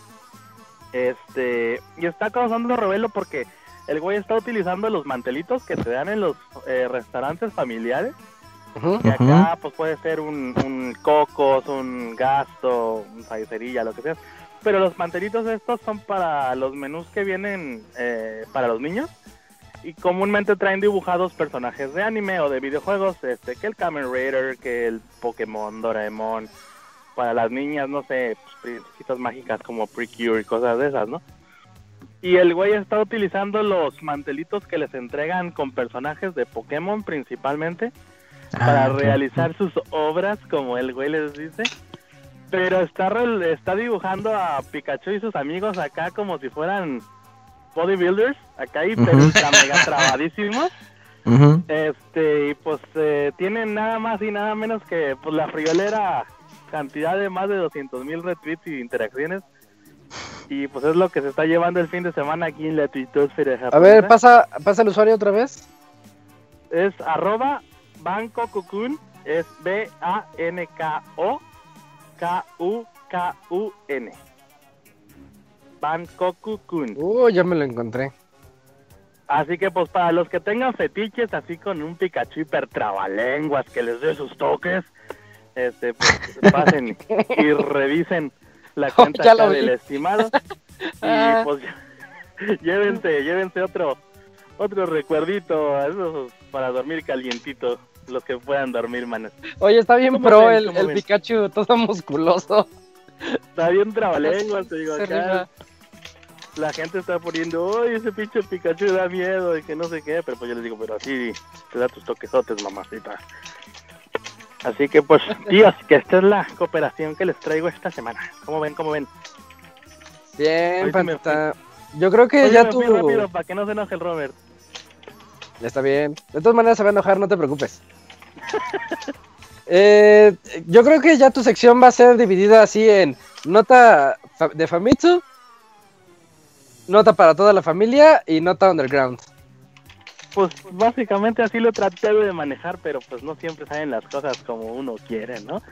De repente la, la gente pervertidota va ganando, pero pues pues es lo que hay, mano. ¿Qué se le va a hacer? Ya saben, forever alone, hashtag. ¿Cómo Eh, ya ya para, para terminar, Pandita, cuéntanos la duda que teníamos. ¿Ya hay ventas allá en del Switch? ¿Ya se Ah, reabasteció? sí. Es lo que estaba escuchando que estaban comentando ahorita.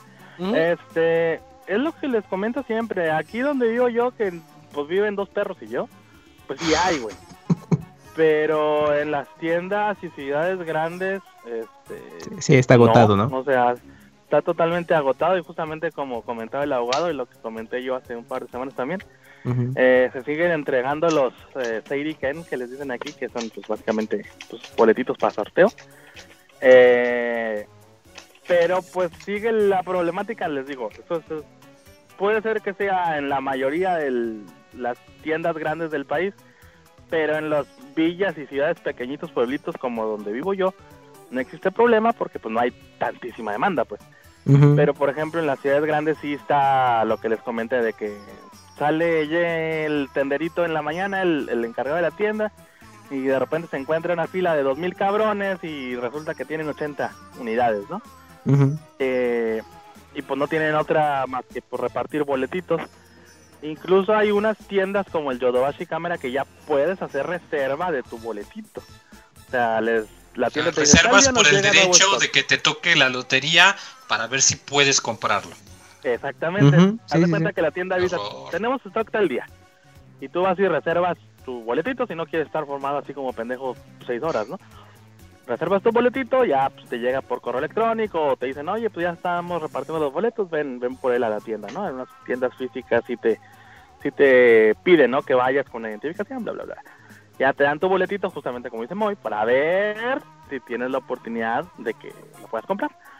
Pero, pues sí, como comentaban bien la nota, pues si los planes de Nintendo son ciertos, o sea, que no nada más sea puro pinche llamarada de petate, eh, saquen las dos, los dos millones de unidades para este fin de año, Navidad, básicamente, eh, pues ojalá que sí, que sí lo puedan encontrar en todos lados. Una preguntita. Por ahí mencionan en el chat de que por qué no a la gente de Tokio se va a otro lugar como puede como a Gifu a comprar su Switch. Y mencionan que es súper caro. Pero ¿cuánto Sí, sale más o menos viajar de Tokio a donde tú vives? Y de Mira, regreso. si lo- la opción Dos más horas, barata cacho. es autobusar. Sí. Ujú. Te salen 8 mil yenes lo más barato. O sea, Ida, la ida 70 nada más. dólares. La ida nada más, exactamente.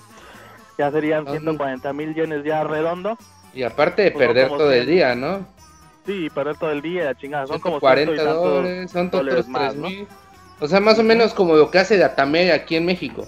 Pues básicamente. O sea, por ejemplo, lo que se puede hacer. Este, no, pues que alguien que viva en una aldeita, en un pueblo chiquito y que te diga, oye, no, pues sabes que aquí sí hay, pues comprarlo ahí y luego que te lo manden por correo, güey, o sea. Y si cuesta- llega. Sí, o sea, no, pues te cuesta, aquí el correo interno en el país es muy barato, no han de ser ni mil yenes, güey, han de ser Ok. 500 yenes más, ¿no? O sea, ponle tus 32 mil yenes que cuesta el Switch. Güey, así como impuestos. nos lo has vendido tú, güey, el correo allá en Japón, güey, sale más caro que viajar cinco veces en metro y pagar este, tres Ah, coches rentados y un avión. abogator. Ah, No, el correo, el correo interno aquí en la isla gigante, pues sí, sí, sí, sí es muy barato. Pero te digo, este, pues tienes que poner el contacto, la chingada, ¿no? Mu- o sea, yo conozco banda, así justamente lo que estás comentando, que vive en Tokio y que le dicen a su jefa, oye, pues lánzate a tal tienda, jefa, y si hay, cómprame uno y me lo mandas. Y así lo han obtenido, porque en, en Akihabara, por ejemplo, no hay, güey. ¿Y tú por qué no Este, revendes, panda?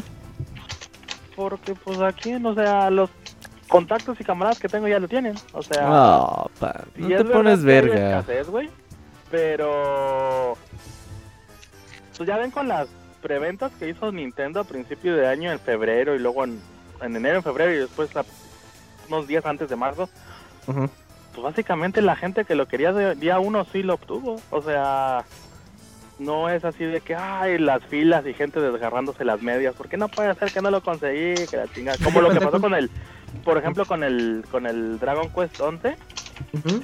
que eso Yo la creo que- semana sí hubo escasez, güey. O sea, lo que soltaron se vendió y, y ya no había para resurtir esa semana. pues. También no influirá que, eh, bueno, al menos con Super Nintendo Mini se lanzó en Japón en un día jueves. Y que era mejor. que- Perdón. Mm. Sí, No, sí, no, sí. continúa. Bueno, y que como es día laboral y todo este rollo, como que no tiene, no les cae todavía el 20 como de ir por él y formarse como suelen hacerlo a comparación de un fin de semana, o como Dragon Quest, que ahí por ley pues tiene que sa- salir el juego en fin de semana, porque la gente sí se abarrota para comprarlo. Pone bien densa. Sí, no, o sea, no creo que haya sido eso, porque, pues, gracias a Dios, dirían los- ahí los, los Kamisama. chairos. Eh, pues el comercio electrónico y todo va avanzando mucho y la mayoría de la gente lo compró en, de forma electrónica. Este, o sea, sí hubo filas en departamentos, eh, en tiendas departamentales y todo, pero pues es así como el que lo hace por religión, ¿no? Este, o sea, teniendo la puta opción, güey, en Amazon de pedirlo, que llegue día uno, a- A tu casa. horas antes de que abra la puta tienda, güey. O sea, pues tú vas porque porque te gusta sufrir, güey, básicamente, ¿no? Eh, te ves. estar haciendo fila, ¿no? Yo creo, yo creo también que aquí, como aquí en México, o como en muchos lados, el que quiso su, su Switch, que quiso tener de día de lanzamiento, pues había bastantes formas de tener. O sea, tampoco es como Sí, que, se, se ah, no, pusieron no, vergas, pues, o sea, más que intenté todo, ¿no? O sea, digamos que el stock se haya agotado, pero todo es así ahuevado, que lo quieres día uno y si andas pagando 100, 200 dólares más, como mucha gente lo hizo en México. Este, pero vamos, o sea, yo creo que, vamos, se- las ventas se dieron, se, como lo demostró el título de Zelda, pues, que se vendieron más unidades de Zelda que Switch. O sea, la gente que quería el, la consola día uno la obtuvo. Este, y pues padres de familia, por ejemplo, como yo, que para que no estén peleando los pinches hijos, les compras una copia cada uno y ya, ten- pueden de mamá millonario. y tanta, ¿no? Este, pero pues para los que ya quisieron meter la mano a la consola por ahí de mayo, junio, pues sí se la están pelando con las dos manos porque pues ahora ya no hay para surtir la demanda. No sé, yo me imagino que también la misma gente de las tiendas con el antecedente que tuvieron con el Wii U, así de que a ver cómo vergas nos va. Y de repente ver el super éxito que ha sido el Switch pues también igual no han de haber pedido una pinche camada así de miles y miles y miles como se acostumbraban con las consolas anteriores de Nintendo. Pero pues ahí están las chingas consecuencias que pues este yo creo que ustedes mismos lo han podido ver que ha llegado a más mercados, o sea, pues incluso en Sudamérica, en Argentina, que sale carísimo comprar una consola de videojuegos. Este, ¡Ah, la hasta tuvieron- hasta allá llegaron eh, con éxito, ¿no? Y, y, pues yo creo que fue, pues básicamente falta falta de planeación, ¿no? Igual un milloncito más de unidades que hubieran fabricado les hubiera ahorrado muchos dolores de cabeza. Definitivamente. Eh, Pandita, muchas gracias por tu participación. Ah, bueno, pues avisen si no tienen canción para traer más temas. ¿eh? No creo que ahora sí, Robert sí se aplicó, no nos ha dicho nada, entonces ya tiene tema. Está bueno, pues. Güey, pues Así ya, que- así que- me empezaron a preguntar. Así que no es tema, amigo, llego no es te tema, no es tema. Ya, no, ya, pues, chavita, no es tema. Ya me voy, ya me voy. porque Dale, no patita, nos vemos. No estés mamando, cabrón. Gracias, Panda callar. Adiós, patita, gracias. Bye, bye. Vale, con la despedida del pandita nos vamos directamente al medio tiempo musical. No se vayan porque después vienen las reseñas de Forza 7 y Fractured Butthole South Park.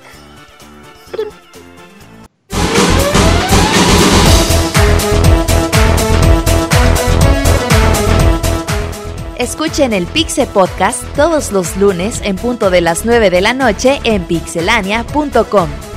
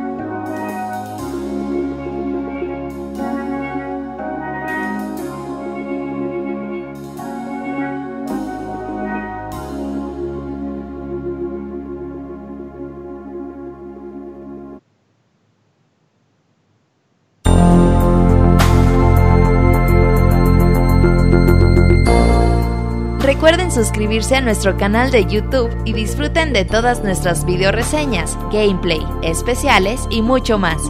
youtube.com diagonal pixelania oficial.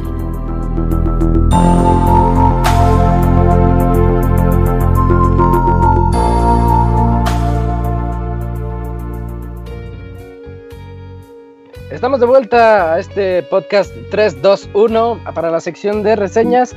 Y Robert, ¿qué, ¿de qué juego fue eso? ¿Fue el medio tiempo musical? Perdón, es de profesor Lighton. uh, Ah, profesor Miracle. Mask. Buen tema, hay que. No, yo no he jugado a Miracle Mask.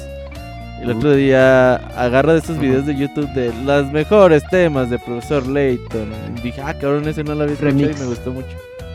Ah, pero ubicas las series ochenteras, esas donde eran la, la clásica familia feliz, pero que tenía problemas cotidianos y que llega llega Jimmy y le dice a papá, papá, embaracé a mi novia otra vez y oh Jimmy y todos se reían o le decían, ah, Otra vez. otra vez Jimmy, así me sonó esa canción. No mames, no. Pues qué Estás específico. mal, no, estás mal. definitivamente. Bastante específico el gusto musical, pero bueno. Estás cabrón, eh. Ahí está Hugo ya, eh. Eh, ya tenemos aquí a Rexclo, Hugo, para platicarnos de Forza 7. Hugo, ¿cómo estás? Buenas noches. Hola, ¿qué tal? Buenas noches. Muy bien, ¿y y ustedes cómo están? Todo bien, todo muy bien. Muchas gracias. Perfecto, Eh, excelente. Pues, pues dale, comi- comienza con Forza 7. Bueno, pues volvemos con otra, con la séptima entrega de este juego que empezó en el Xbox 360. Este, la tercera aparición en Xbox One y por primera vez en, en Windows 10 para que todos los terceros también puedan pues, disfrutar con el juego. Pa- para empezar, este, va- vamos a hablar de unas eh, PC, adiciones PC Master Race, por favor. a los PC Master Race para que tengan que jugar. Gracias, gracias. Bueno, este, para empezar, pues vamos a hablar de algunas adiciones que tiene el juego. Eh, algunas no son tan importantes, por ejemplo, para empezar, por primera vez podemos seleccionar un avatar masculino o femenino. Esto pues no tiene realmente ninguna importancia y no es configurar el aspecto, simplemente nos deja elegir pues el sexo del personaje y podemos cambiarle el uniforme con el que Es va a incluyente. las. Te deja, Ah. por ejemplo, ser mujer, pero eh, lesbiana, o hombre homosexual, lesbiana No, transexual. no es Pues si usted ya es hombre homosexual, ahora ya para qué quiere No, pero pues juego? eso, pero hay que saber si también el juego es incluyente con Debe- todo. Debes poder hacer tu propio. Como, como, Que- que como sea diría real Robert, es inclusivo. No, abogado, en esta vez no lo va a incluir a usted ahí en, Entonces no es en la realista. selección de No es sexo. tan ¿no? realista. Yo mal. Solamente este, hombre o mujer. y pues un, un traje de piloto. Que como les comento, pues realmente no tiene ninguna importancia, solamente es la experiencia. Lo que sí, eh, por primera vez en el juego, aparece un modo, llamémoslo de historia, porque anteriormente solamente estaban los, los campeonatos a jugar y pues ya los lo jugaba. En este modo de historia se- se llama eh, el Forza Drivers Club. Es el modo principal para un jugador, donde podemos competir en varios campeonatos que a su vez están divididos en series. Para poder acceder al siguiente campeonato, debemos este, obtener ciertos puntos en las series de los, de, de los campeonatos, ya que no es necesario llegar en primer lugar para poder avanzar, sino que cada fin de carrera, no importa el lugar en el que lleguemos, nos darán una cantidad determinada de puntos. Obviamente, mientras mejor posición lleguemos al podio, más puntos nos darán. Eh, al lograr esta cantidad de puntos, pues eh, es variable entre campeonatos, pues de- desbloquearemos el, que sigue. A su vez, aparte de las series, contamos con lo que llaman eventos de exhibición, que ya son algo habituales en, esta serie.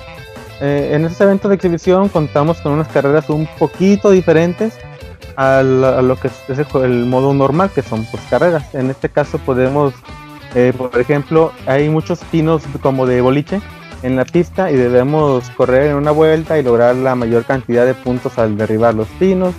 O por ejemplo te dice, no, pues vamos a competir entre generaciones de Porsche, por poner un ejemplo. Y ahí eh, tú corres con un auto modelo 2017 y van apareciendo autos más viejos adelante de ti. y obviamente pues tienes que irlos rebasando todos y llegar a la primera posición. Eh, en otros son carreras 1-1 contra algunos rivales que supuestamente son algunos corredores famosos. Eh, antes de empezar los eventos de exhibición, pues algún algún corredor famoso pues te, dará una explicación, te dirá este alguna información sobre el auto, sobre los eventos y ya pues corres contra él. Como les comentaba, eh, cada nuevo campeonato va aumentando un poco la, la dificultad del anterior y mayor puntos para finalmente lograr llegar a la- al Forza Level Club, que es el evento principal del juego. Creo que estos son seis campeonatos, si no me equivoco. Y pues sí lleva bastante tiempo poder llegar hasta, hasta el final de ellos. Esto es lo que es el modo de, de historia del juego principalmente. Eh, Después de esto, pues como mejoras, bueno, anteriormente en Forza 6, pues agregaron lo que fueron las carreras con lluvia y, las carreras de noche. Pero esta vez el juego dio un paso más adelante con lo que es el clima dinámico y también el horario dinámico. Tú puedes ir corriendo, empezando la carrera en un atardecer y terminar la carrera de noche, incluso durante la carrera que empieza a llover o la intensidad de la lluvia va aumentando, o sea, todos este tipo de variables pues están en el juego. A su vez pues hay mejoras en los modos que ya había, por ejemplo también en, la versión anterior pues agregaron lo que son los charcos. En esa parte también se les dio un lavado de cara a esos charcos que se sienten más reales al momento de competir y ya no se sienten, bueno, ya no están tan estancados como anteriormente, igual este, si tú estás corriendo Te y das no hay un charco, de un charco es agua estancada. eh, sí, algo así. O- No, o sea, pero- ironía de eso. Pues al momento a este, de correr, pues sí sientes una diferencia respecto a En 6. control, ¿no? De que te, ya te, Eh. literalmente te mueve el piso. Sí, algo así. De hecho, también durante las lluvias, pues afecta un poco el, el control, pero esta vez se siente mucho mejor que, que en la versión anterior.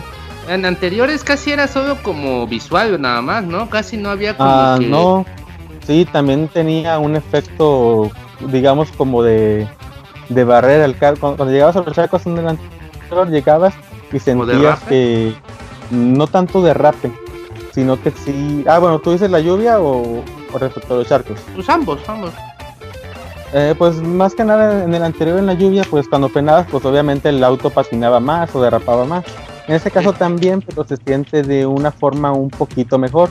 Igual los Como charcos que en el mejoraron anterior, las físicas del Sí. juego, entonces. sí, o sea, las físicas son, son mejores. En los charcos en el anterior, pues tú llegabas a un charco que generalmente cubría toda la, la pista y, y sentías así como que el carro frenaba un poco.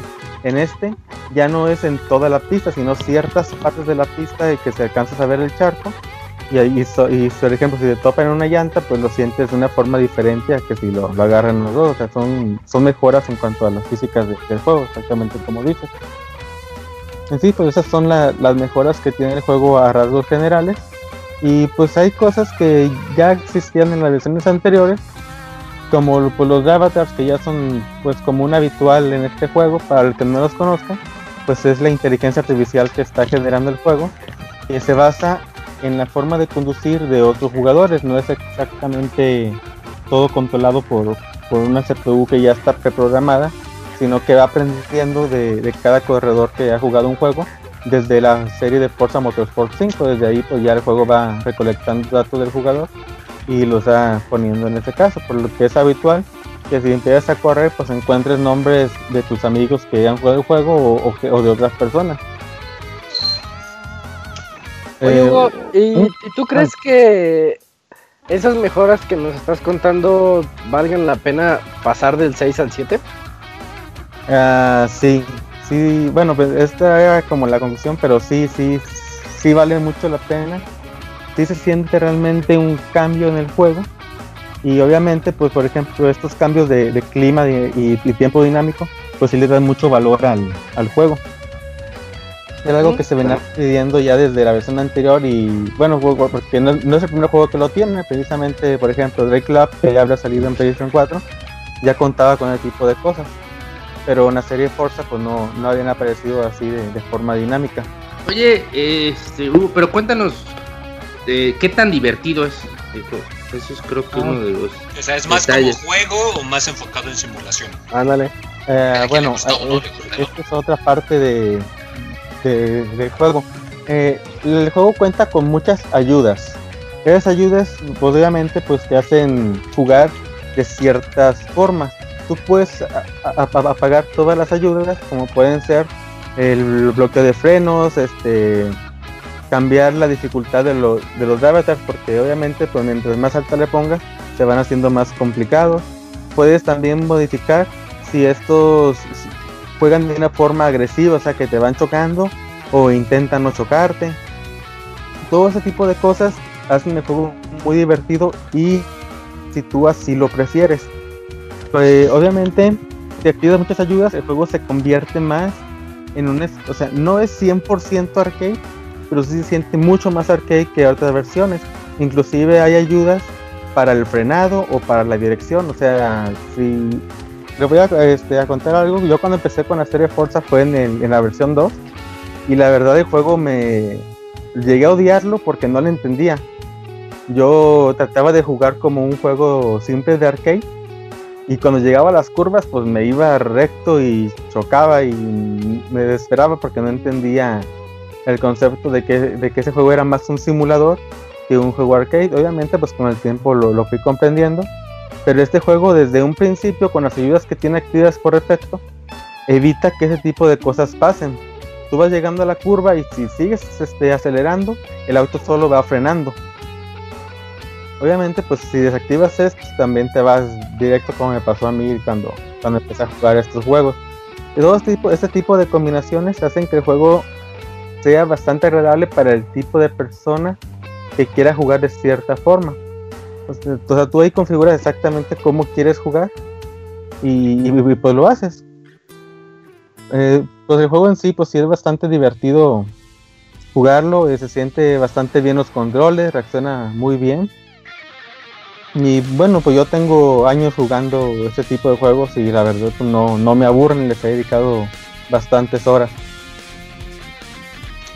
Ah, muy bien. Eh, ¿Alguna otra pregunta que tengan, tú, Arturo?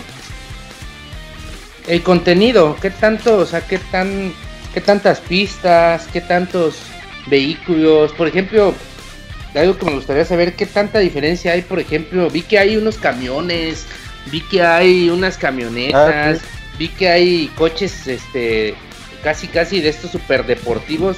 ¿Qué tanta diferencia hay entre, por ejemplo, manejar un pinche carro, carro 3 toneladas de esos, que manejar un coche, pues, pequeño y más veloz, un Lotus, por ejemplo? No, pues obviamente pues cada auto se, se va sintiendo diferente, pero también depende mucho de las opciones que tú le pongas en ayudas. Obviamente, por ejemplo, si como te comento, ese frenado automático que tiene, pues hace que muchas cosas no se sientan tan diferentes. Pero si la desactivas, pues sí es muy, cambia bastante. Eh, los camiones esos que comentas, pues es algo nuevo que no había habido en la serie. Todo lo demás, como autos, este, los deportivos, los superautos, eh, los sedán, eh, camionetas, como comentabas, pues, este, pues ya estaban en juegos anteriores, inclusive pues cada serie que vas jugando es para cierto tipo de auto en específico, no puedes combinar por ejemplo carreras con un superauto con camionetas, no, no funciona así.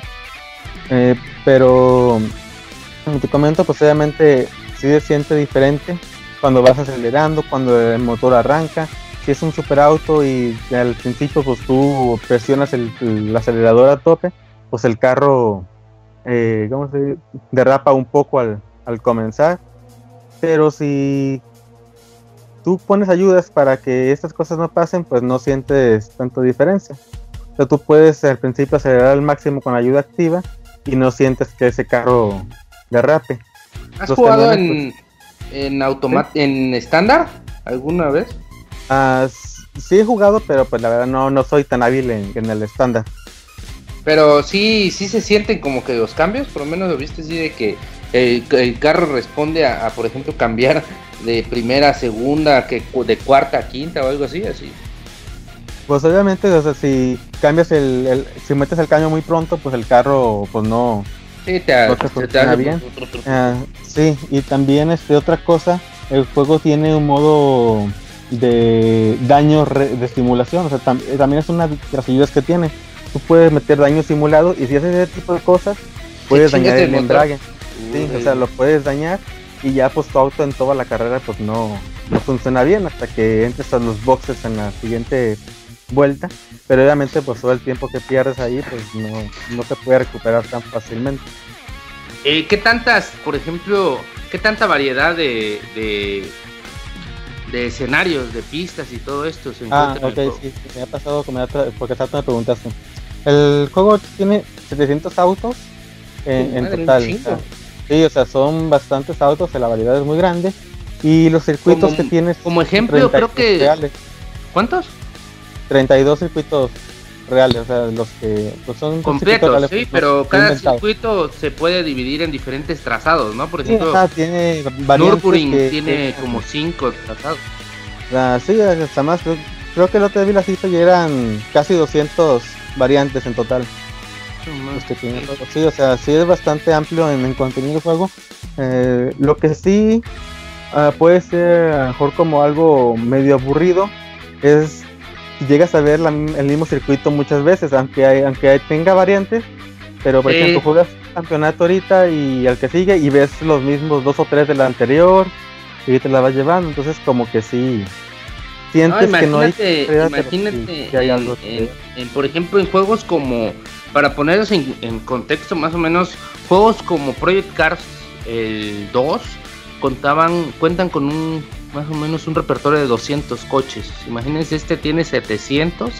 Estamos hablando de que triple más, ¿no? Y yo creo que sí, ese es un punto bastante a tener en cuenta para los para las personas que les gusta esto de manejar diferentes coches, de tener un gran garage, ¿no? Sí, tiene variedad. Incluso el juego tiene un modo como de progresión que le llaman coleccionista, donde ciertos autos te dan un det- determinado puntos de coleccionista y vas aumentando tu rango. Al aumentar este rango, pues cuando subes de nivel de experiencia, pues te dan mejores premios. Como pueden ser autos o más dinero o, o trajes para que, para que vistas. Eh, pero tiene ahí su como plantilla, no todos los autos te dan experiencia, pero sí este, algunos tienen ahí y, y- y te dice cuáles son y puedes comprarlos este, en, en la misma plantilla que, que te da. Los Ahí está una pregunta que te quiero hacer también. Ahorita, ahorita que dices comprar, hay formas de comprar los coches, ¿no? Hay forma la, jugando y otra forma, ¿no? Pagando también. Ah, ¿no? fíjate, que, fíjate que en este juego, por lo menos hasta ahorita, no hay opción de, de comprar con tu dinero autos. Ay, ¿No? qué bueno. Ah, Sí, qué bueno, no. eso sí es En, un en punto los anteriores sí, a favor sí de... metieron Sí, en el tipo 6, ¿no? De moneda, sí, desde el 5 y el 6 metieron un tipo nuevo de moneda que tú comprabas directamente en la store y ya con eso podías comprar autos. pero en este no. Turismo 16, que también se hizo, llegó un momento en que era imposible tener coches buenos sin meterle dinero al, al juego. Sí, en este juego no, y de hecho la cantidad de créditos que puedes ganar eh, es bastante sencillo, o sea, no sé, yo he juntado unos a lo mejor 4 o 5 millones de créditos en, en, en la pura campaña, sin meterle horas de más. ¿Cuánto vale un sí. carro más o menos bueno? Ah, bueno, pues hay carros desde 10 mil créditos, 15 mil, hasta más de un millón, o sea, depende del auto que quieras, pues va. O- va pero por lo menos con la campaña sí te da margen para pues, al menos comprar los 10, 15, 20 coches que más, más te gustan, Sí, ¿no? y- y de hecho, este, como te comento, le- obviamente pues cada campeonato, si no tienes un auto para ese campeonato, pues ocupas comprar uno. Pero el juego te da mucha posibilidad de que tú llegas y dices, a ver, tengo un auto para ese campeonato y no compro uno, y entras. Y pues yo compré, mejor por necesidad, unos cuatro o cinco autos en, toda la campaña. Y no terminé todas las series porque, como te comento, no es necesario terminar todas las, las series para lograr el puntaje que requieres para avanzar a la siguiente. Entonces, pues si te avientas todas las series, pues la que yo creo que fácil puedes comprar. A lo mejor no todos los autos que tienes, pero sí la mayoría de autos. Eh, un aspecto es que esos autos están bastante detallados. O sea, tú ves los tableros y se ven bastante bien. Eh, y pues sí, o sea, la cantidad sí, sí es muy grande. Ah, eh, otra cosa que les iba a comentar, en, desde el juego anterior he metido algo que le llamaban los mods. Estos mods anteriormente pues te daban li- es- li- ligeras mejoras para que tu auto se dañara menos o diera mejor las curvas y eso. Pero en este juego los mods funcionan de otra forma. En este caso los mods te dan más dinero y más experiencia, que puede ser otra forma para que juntes dinero más rápido. Estos mods, este, si los compras también, pero con moneda de juego, o sea, no hay nada de, de micropagos aparte de, pues, bueno, hay una expansión de coches, pero eso ya es otra cosa, no es lo mismo que, que meter micro- micropagos. Eh, eh, estos mods te condicionan, por ejemplo, te dicen juega una pista sin ayuda de frenado. Y si cumples la condición, pues te dan más dinero. O juega una pista de noche, o con lluvia, o con vista solamente desde, desde el interior del auto. O sea, es, es muy variado que pueden darte a lo mejor un reto adicional si juegas con ayuda y te dan pues más dinero. Perfecto. Bueno, pues, y, que- y gráficamente, nada más. Ahí Eh, rapidito, el juego se mira. pues, luce, luce bastante bien, no mucho mejor que el 6, o sea, pero sí se ve ligeramente mejor. En ese aspecto sí ha cambiado y han agregado pequeños efectos que, que le quedan bastante bien. Por ejemplo, tú puedes ir compitiendo en la madrugada y ves que aparece neblina en la, en la carretera, o sea, es algo que en los juegos anteriores pues no, Ay, no padre. Este, o en otra, me imagino que muchos han visto la pista que aparece en el juego. ¿Cuál? En los reales eventos que ha aparecido, que es como un desierto, se llama Dubai. Sí, sí, sí. En, en esa, en esa pista, igual tú vas corriendo y en ciertos lados pues ves algunas ligeras este, nubes de polvo que, que van entrando a, a la pista. Hay elementos visuales como aves volando o autos que se ven a lo, a lo lejos que van corriendo que no tienen nada que ver con la competición, que son efectos que fueron agregando. o sea, no habían en juegos anteriores ese, tipo de efectos y pues luce bastante bien. Sí le dan un- un- una vista un poquito mejor. La Y un detallito. Ah, perdón, perdón. Sí, sí, sí. Sí, o sea, la única pega que sí le, le dio al juego que, que puede cansar un poquito son los tiempos de carga. En cada que inicias una pista, pues sí tarda algo de tiempo, como unos 30 40 segundos en, en iniciar la, la carrera. Eh, por fortuna, digamos que en este tiempo tú puedes ver, este, por ejemplo, los autos que te faltan en la colección o agregar mods, o sea, como que es tiempo que no siempre puedes perder. Pero pues sí, sí es un poquito largo cuando no tiene nada que hacer, llegas y pues estar ahí esperando a, a que la carrera empiece. Ah, el juego también tiene multijugador para los que les interesa mucho este modo, donde puedes jugar este tanto a pantalla dividida como online, con hasta, con, con hasta 24 jugadores más. Sí, Bien. Y, y, y un detallito este por ahí que a muchos pasan pasan y no desapercibidos que cómo suenan los carros el motor Ah, ¿sabes? bueno, es, es que es como este que juego- para muchos sí nos gusta así como el pinche acelerón de los carros yo no soy experto así en el tema de sonidos de motores y eso, pero según ah he pero estado sí viendo, suena bonito por lo menos dicen que este juego tiene los mejores sonidos de motores de los de los autos, los que saben mucho del tema.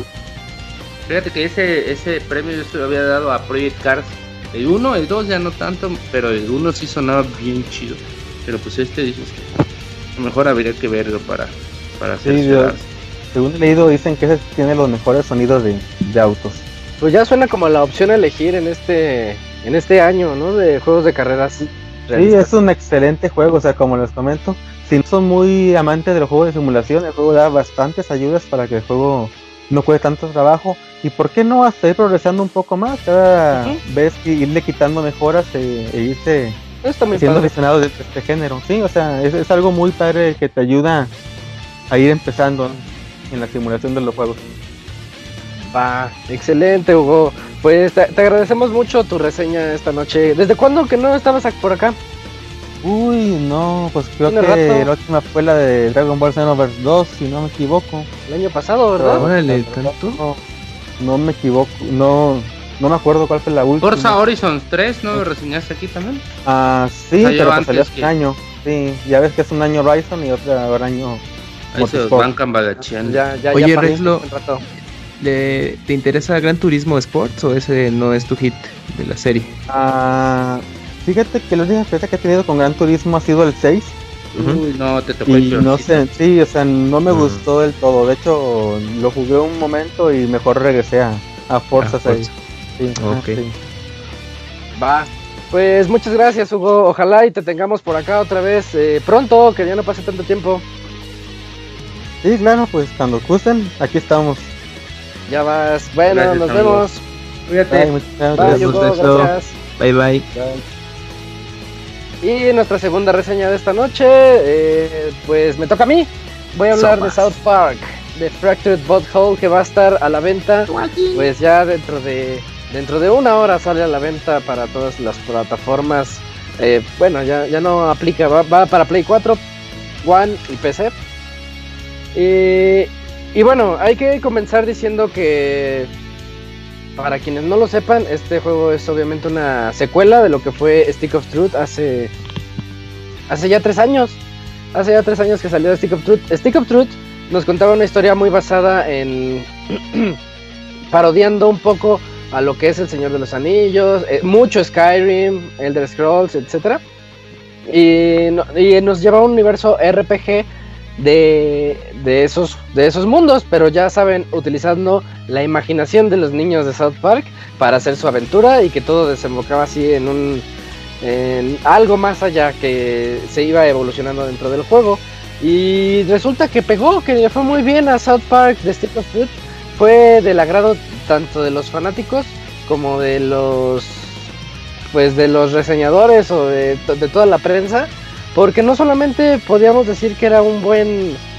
Una cosa es decir, este es un buen juego de South Park. A decir, este es un buen juego, punto. Y South Park The Stick of Truth era un buen juego, un buen RPG. Dejemos de lado que es de South Park. Y ahorita ya con la evolución, eh, con The Fractured Butthole, eh, quisieron hacer lo mismo, eh, llevar el juego más allá. Evolucionar ese tipo de juego que tenía antes como de RPG por turnos clásico y traernos ya un modo de juego más basado a lo, a lo moderno tal vez, con Fire Emblem, con el de Rabbids Cross, el de Mario y Rabbids que salió que nada más era un poquito estratégico. Mario and Rabbit Kingdom Battle, gracias. Eh, también estaba, mm, ¿cómo se llama? XCOM. Esos juegos de estrategia que últimamente han estado ahí teniendo un como un auge eh, dentro de estos RPGs. La historia de Fractured Butthole comienza precisamente don- donde dejamos el juego anterior. Los niñitos siguen jugando todavía a sus magos y espadas y siguen ahí en las guerras, en sus guerras medievales. Pero The Coon, The Coon, ese personaje que saliera en South Park y que es, bueno, todo el mundo sabe que es Cartman disfrazado de un, de un Coon. ¿Cómo, cómo traducen? ¿Mapache? Es Mapache, Cartman porque es un disfrazado de- raccoon, es un mapache. Raccoon, tienes razón. Eh, es Cartman disfrazado de un mapache y él está así como, como Batman vigilando la ciudad de la, desde las alturas en la oscuridad y se da cuenta de que hay muchos gatos que se están perdiendo en el pueblo y pues los dueños están ofreciendo recompensas por esos gatitos. Y Cartman dice, debo viajar al pasado para traer a mis amigos aquí. Y, supuestamente están todos ahí en la guerra de en la guerra medieval y lanzando los poderes y todo. Y Cartman de repente aparece como Kun. Eh, o sea, tú estás en Stick of Truth todavía, digámosle un poquito. Y se aparece Cartman así a, decirles, amigos, les, les traigo un mensaje del futuro. Y pues ya sabes que Kyle se enoja. ¿Qué te pasa, gordo? Estamos jugando de medievales y llegas a... lle- Llegas disfrazado de Kun. Dice, no, es que vean. Y les muestra que hay recompensa de 100, hasta 100 dólares por un gato de estos que se desaparecieron. Y pues inmediatamente todos los niños dicen, adiós, vámonos a ponernos nuestros disfraces. Nos vemos en la guarida del Kun. Y así comienza el juego.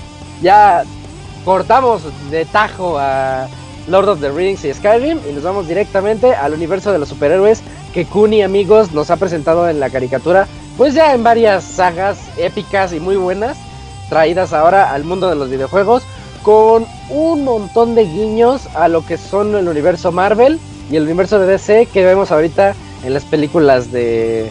eh, pues, pues las películas populares.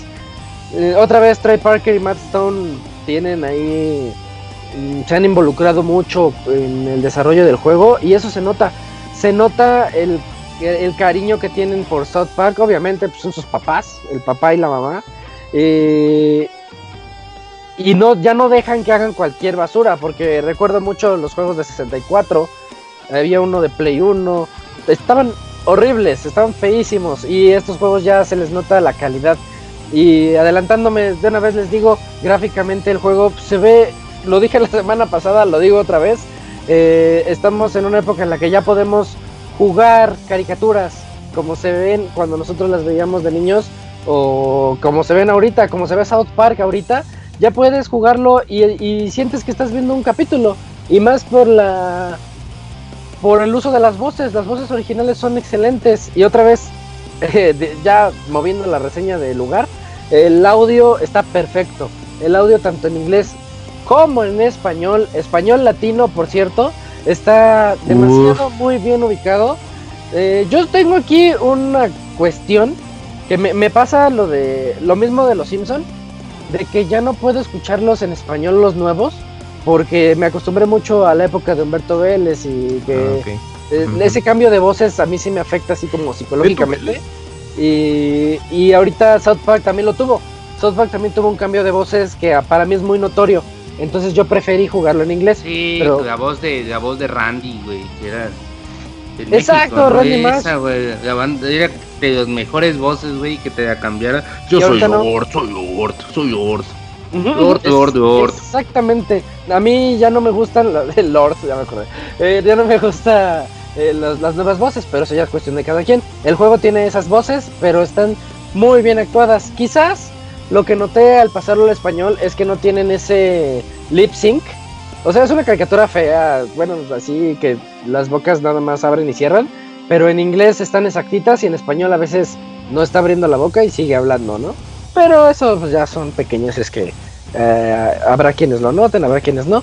De todas maneras, se me hizo muy buen trabajo de Ubisoft, tan fácil como ponerle pausa, opciones y cambiarle el audio, así sin cambiar audio de consola. Ya me adelanté con gráficos y lo otro, entonces vámonos de lleno a, a lo que es eh, la jugabilidad del juego. Eh, la jugabilidad del juego. Eh, la, historia, pues. No hay. No quiero spoilearles nada. Así comienza, de eso se trata. Eh, son las aventuras de Kun y amigos. Ya saben ustedes a lo que se van a enfrentar. Ya saben ustedes cuáles son los rivales. los niños superhéroes. Está genial de poder utilizarlos como parte de tu party y que te ayuden contra contra los rivales, que llegue el Capitán Diabetes y que ese sí se los voy a contar, está bien bueno. Llega el Capitán Diabetes y te dice, ¿qué? ¿Necesitas abrir un nuevo camino? Le da un trago a un jugo para, para darse un choque diabético.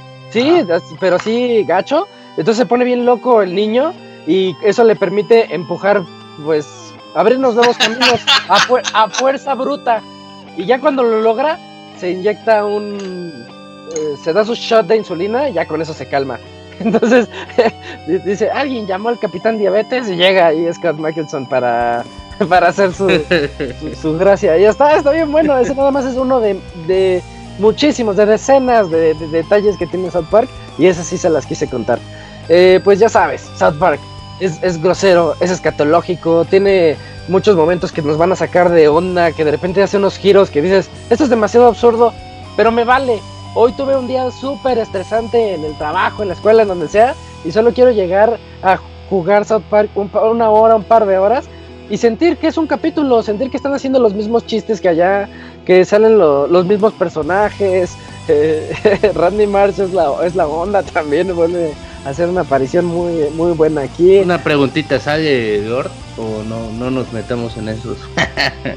Eh, pues. Spoiler, No, no, no, no pasa nada. De hecho, eso te voy a, le voy a dar un giro a tu pregunta.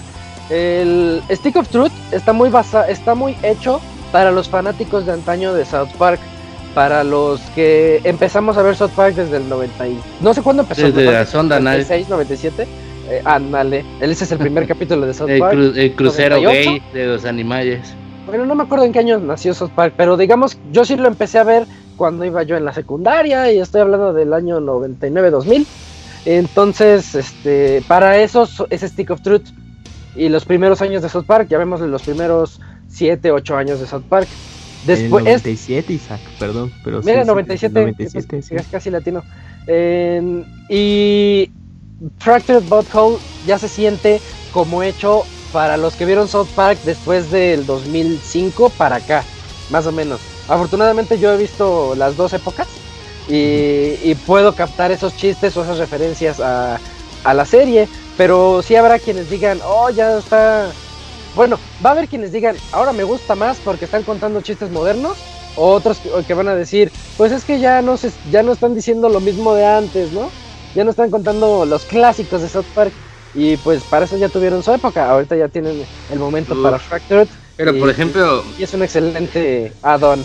Es que hay, tan, hay tanto que hay los nuevos episodios que Hay la neta yo estoy, estoy he estado pendiente de todas las temporadas. Y la neta los últimos episodios sí me ha gustado muchísimo. Y por ejemplo, lo, lo- lo políticamente correcto, la esta El Caitlyn, capitán políticamente Caitlyn, correcto. Caitlyn Jenner, güey, que No, no llegando y capitán. atrope... Ujú. Sí, este... Es el director, ¿verdad? El políticamente correcto. Sí, sí, sí, sí, sí, Ujú. sí.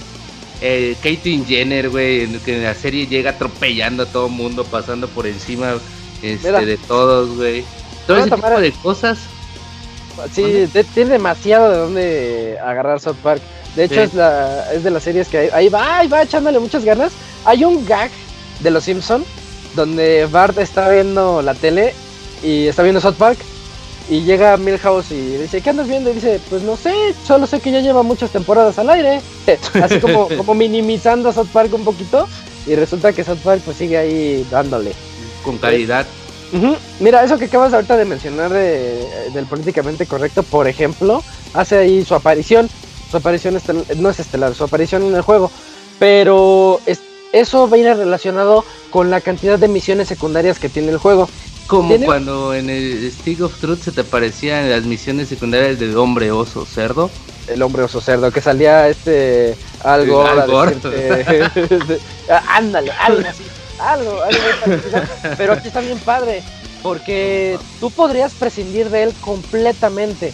Pero si logras eh, eh, hacer su misión o encontrarlo, porque ni siquiera te lo encuentras, tú es algo 100% secundario. Y si te lo encuentras y si haces sus misiones, él te va a dar el poder de microaggression, microagresiones. Cuando estás jugando contra los rivales, ahorita hablo ya, de, aguántenme, aguántenme, ahorita hablo de qué se trata el modo de estrategia. Pero cuando estás peleando contra ellos, ellos te dicen, ahora sí, nena, te voy a dar. Y, y sale el letrero de microagresión, presiona X, es el, es el Quick Time Event. Tienes que presionar el Quick Time Event si no se te va.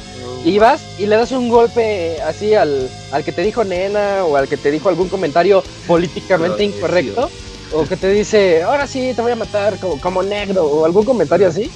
Y sale microagresión y tú puedes llegar y golpearlo. Y eso es, eso es un extra que te dio una misión secundaria para dentro del core del juego, del, del modo RPG estratégico que tiene. Y eso se me hizo a mí algo pues, bastante genial. Porque si no lo como, eh, tienes, Feminicidio de palabras, ¿no? Una cosa así. andas. eh, si no lo tienes a ese, a ese personaje, pues No te da. no lo tienes, no, no vas a tener esa ventaja y a lo mejor el juego se te va haciendo más complicado. El modo estratégico está bien interesante, muy bien hecho. Tal vez el único pero que le puedo poner aquí es que es muy fácil, es muy sencillo, aunque de repente el juego da una curva así bien radical y la pendiente se vuelve ya, ya ni es pendiente, ya es como vertical. Pero sí, comienza y se lleva unas, unas muchas horas en las que tú sientes que está bastante sencillito. Pero no importa. O sea, yo de hecho en la reseña escrita les dije, pues a los que quieran un reto, los invito a que lo jueguen en difícil, porque el juego es muy sencillo. Pero independientemente de la dificultad, te la vas a pasar muy bien por lo gracioso que es. Y hablo de lo gracioso que es para nosotros que somos fans de South Park. Hay mucha gente que se ofende con todo esto. El juego, si el juego anterior se metía con, con chistes así más pesados o escatológicos, este yo creo que los triplica o los quintuplica. Es muchísimo Uf. más, llamémosle que muchísimo más flatulento que el anterior. Porque sí, sí, se, sí se mancharon, pero, pero pues, ¿te da acuerdas de la sección de, de la clínica? eh, que eran unos Quick Time Events que sí estaban difíciles en el Stick of Truth. Sí, la crítica, cuando entras ahí. Eh, pues, pues haz- de cuenta, así como decimos ahorita que, ah, ¿te acuerdas de esto? ¿Te acuerdas del otro? Este juego lo tiene, pero potenciadísimo. Lo que era Stick of Truth, llamémosle Em, bueno, eh, a gran, a gran escala, el juego, el nuevo, Fractured Butthole, es, es Stick of Truth, pero muy, muy potenciado, duplicado en todo aspecto. Ya en el modo de batallas está bien interesante porque tú puedes elegir la clase de guerrero que vas a utilizar, eh, como el personaje este que utilizas. Sigue siendo el niño nuevo, te siguen diciendo New Kid todos, te dicen que eres el New Kid, excepto Cartman, porque él te dice Butthole. Eh, y pues ahí es donde ya tú puedes decir, ah, pues yo quiero ser un brutalist para dar nada más puros golpes, o ser un experto en, eh, ¿cómo- ¿cómo le llaman? Botánico, que puede utilizar así como las plantas, o psíquico para mandar poderes mentales. Y cada uno de esos poderes que tú elijas tiene tres poderes principales, que puede ser un poder a corto alcance, otro a mediano y otro a largo, ¿no? Y además un ultra, que el ultra se va llenando conforme te pegan o conforme pegas, hay una barra arriba que se va llenando. Y no solamente aplica para ti, porque las paris que vas creando con los otros amigos de South Park, los otros superhéroes tan geniales que son, todos y cada uno son demasiado, demasiado buenos. Y eso ahí yo me puedo re- remitir a que a, a que demuestran la imaginación que tiene cada uno de los niños. Es genial ver al, al hombre mosquito que tiene hasta los, los como si fuera un cinturón de balas, pero es un cinturón de puro de puras catsups porque supuestamente es sangre y él succiona la sangre de sus enemigos. Está este Jimmy que es Flash, es, su superhéroe de Jimmy es Flash y dices, esto está muy gracioso porque Jimmy va en muletas y, y ahí va, y va rápido haciendo todas las cosas, como cuando él era el bardo en el juego anterior y que cantaba. Y pues sabes que es gracioso porque él es pues. tartamudo y, y le tuve que va a cantar. Y pues aquí también así es algo así con, con Jimmy. Timmy, el que siempre está en silla de ruedas, es como el profesor X. Y está graciosísimo, Timmy. No se, se- se- sí se volaron la barda con ese personaje. Porque te quiere hablar y nada más se toca la frente. Mm, y, y dice, oh no, está leyendo mi- mis pensamientos. Y ya supuestamente está hablando contigo. Pero al- hasta el, la actuación de voz es una imitación de la de.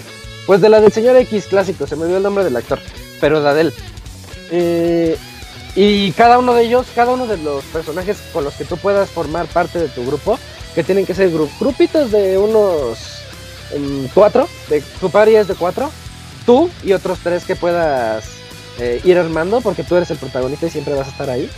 Eh, cada uno de ellos tiene su clase y vas aprendiendo también de las clases al utilizarlos a ellos. Que de repente hay uno que te golpea a los enemigos de toda una fila, o hay otro que pega a los enemigos como en diagonales, o hay alguno que cuando les pega los atrae hacia así, o los empujas al otro lado del stage. Mm, diferentes así, ese tipo de cosas que hacen que el juego se vuelva muy dinámico y muy bueno, en especial en las partes más avanzadas del juego cuando ya llega ese reto. Ese, o sea, el reto sí va a llegar, pero se tarda demasiado y sí al inicio se siente muy fácil. Mm, también tiene summons. Puedes mandar llamar ayudas así del exterior. Por ejemplo, hay una, hay una ayuda que es la primera que te dan, que es mandar llamar a Moisés, de los super mejores, de los super mejores amigos. ¿Qué pasó? ¿Qué pasó? ¿Qué necesitas? No, no, no, de, de- el Moses, de, de los super mejores amigos. De, que, Es la broma, es la broma. El, el- Es como un summon, ¿no? es Como el- una es el jefe. Es una invocación y, vas descubriéndolas poco a poco conforme avanzas al juego. Y todas son, pero perfectas. Dices, no, no puede ser. Eh, la primera vez que las, que las lanzas, pues sí, sueltas la carcajada porque te acuerdas del capítulo. ¿No está Simen? sí, por ahí anda. Sí, man. Se pronuncia sí, man. Eh, Simen. y también está, está muy padre. El 1 lo tenía y el 2 lo vuelve a tener. Que en cada rincón donde estás en el pueblo, escuchas las canciones de South Park. Escuchas Gayfish, escuchas todas las canciones, los éxitos de Femas 1, escuchas los Justin. ¿Se llaman Justin? Los hermanos, los brothers. No me Justin- acuerdo. no, los Jonas, Jonas. Brothers. Jonas, Jonas, uy, los que no los conozco. Los Jonas Brothers cuando cantan la de Baby. Eh, los escuchas así en el fondo de la radio y dices, oh, están escuchando esa canción, qué padre. Está, está como que muy. Esos detallitos están muy bien, muy, muy bien realizados. Todas las casas en el pueblo, todas las casas en el pueblo, tú puedes entrar a, a explorar. El juego te invita cada rato a que vayas a todos lados a explorar, a encontrarte minijuegos dentro de estos.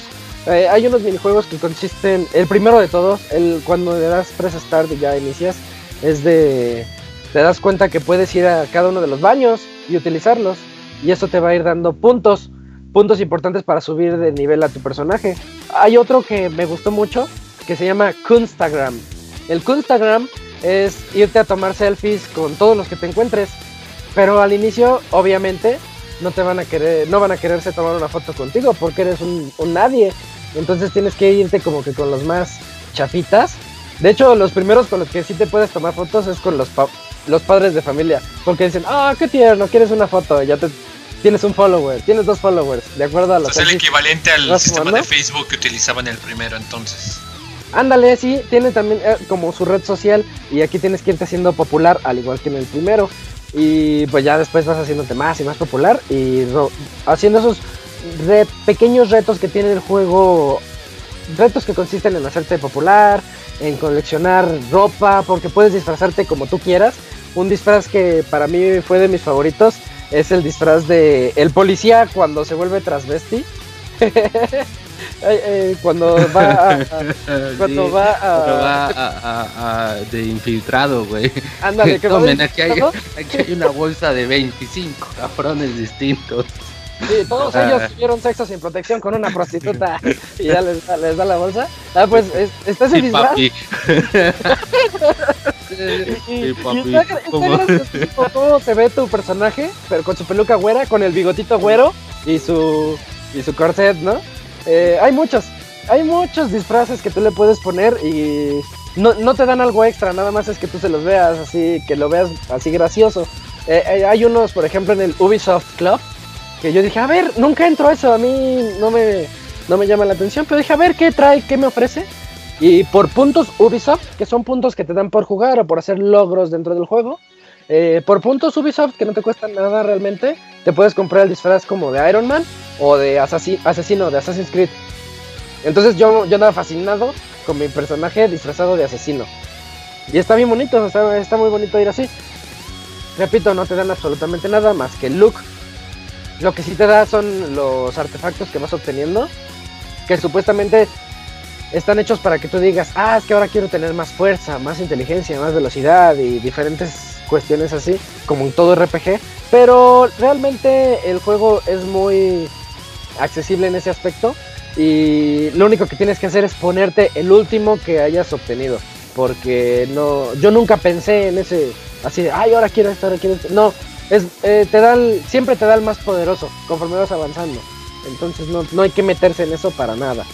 Eh, hay una cosa que se llama modificar el, el ADN de tu héroe, que también te da otros extras para las batallas, pero son ya muchas nimiedades que después ni, ni vas a considerar, ya da, da lo mismo. Mm, las misiones de secundarias que ya les dije, eh, bueno, ya se los dije, tiene, tiene muchísimas, tiene un montón y eso va a depender de qué tan curioso seas, qué tanto te pongas a explorar el pueblo, porque van a haber varias que se te van a pasar. Siempre el juego te va a decir qué hacer, tiene ahí el clásico mapa y te dice, ah, pues ahora tienes que ir a esto, tienes que ir a esto, tienes que ir al otro, pero también tiene muchísimos coleccionables.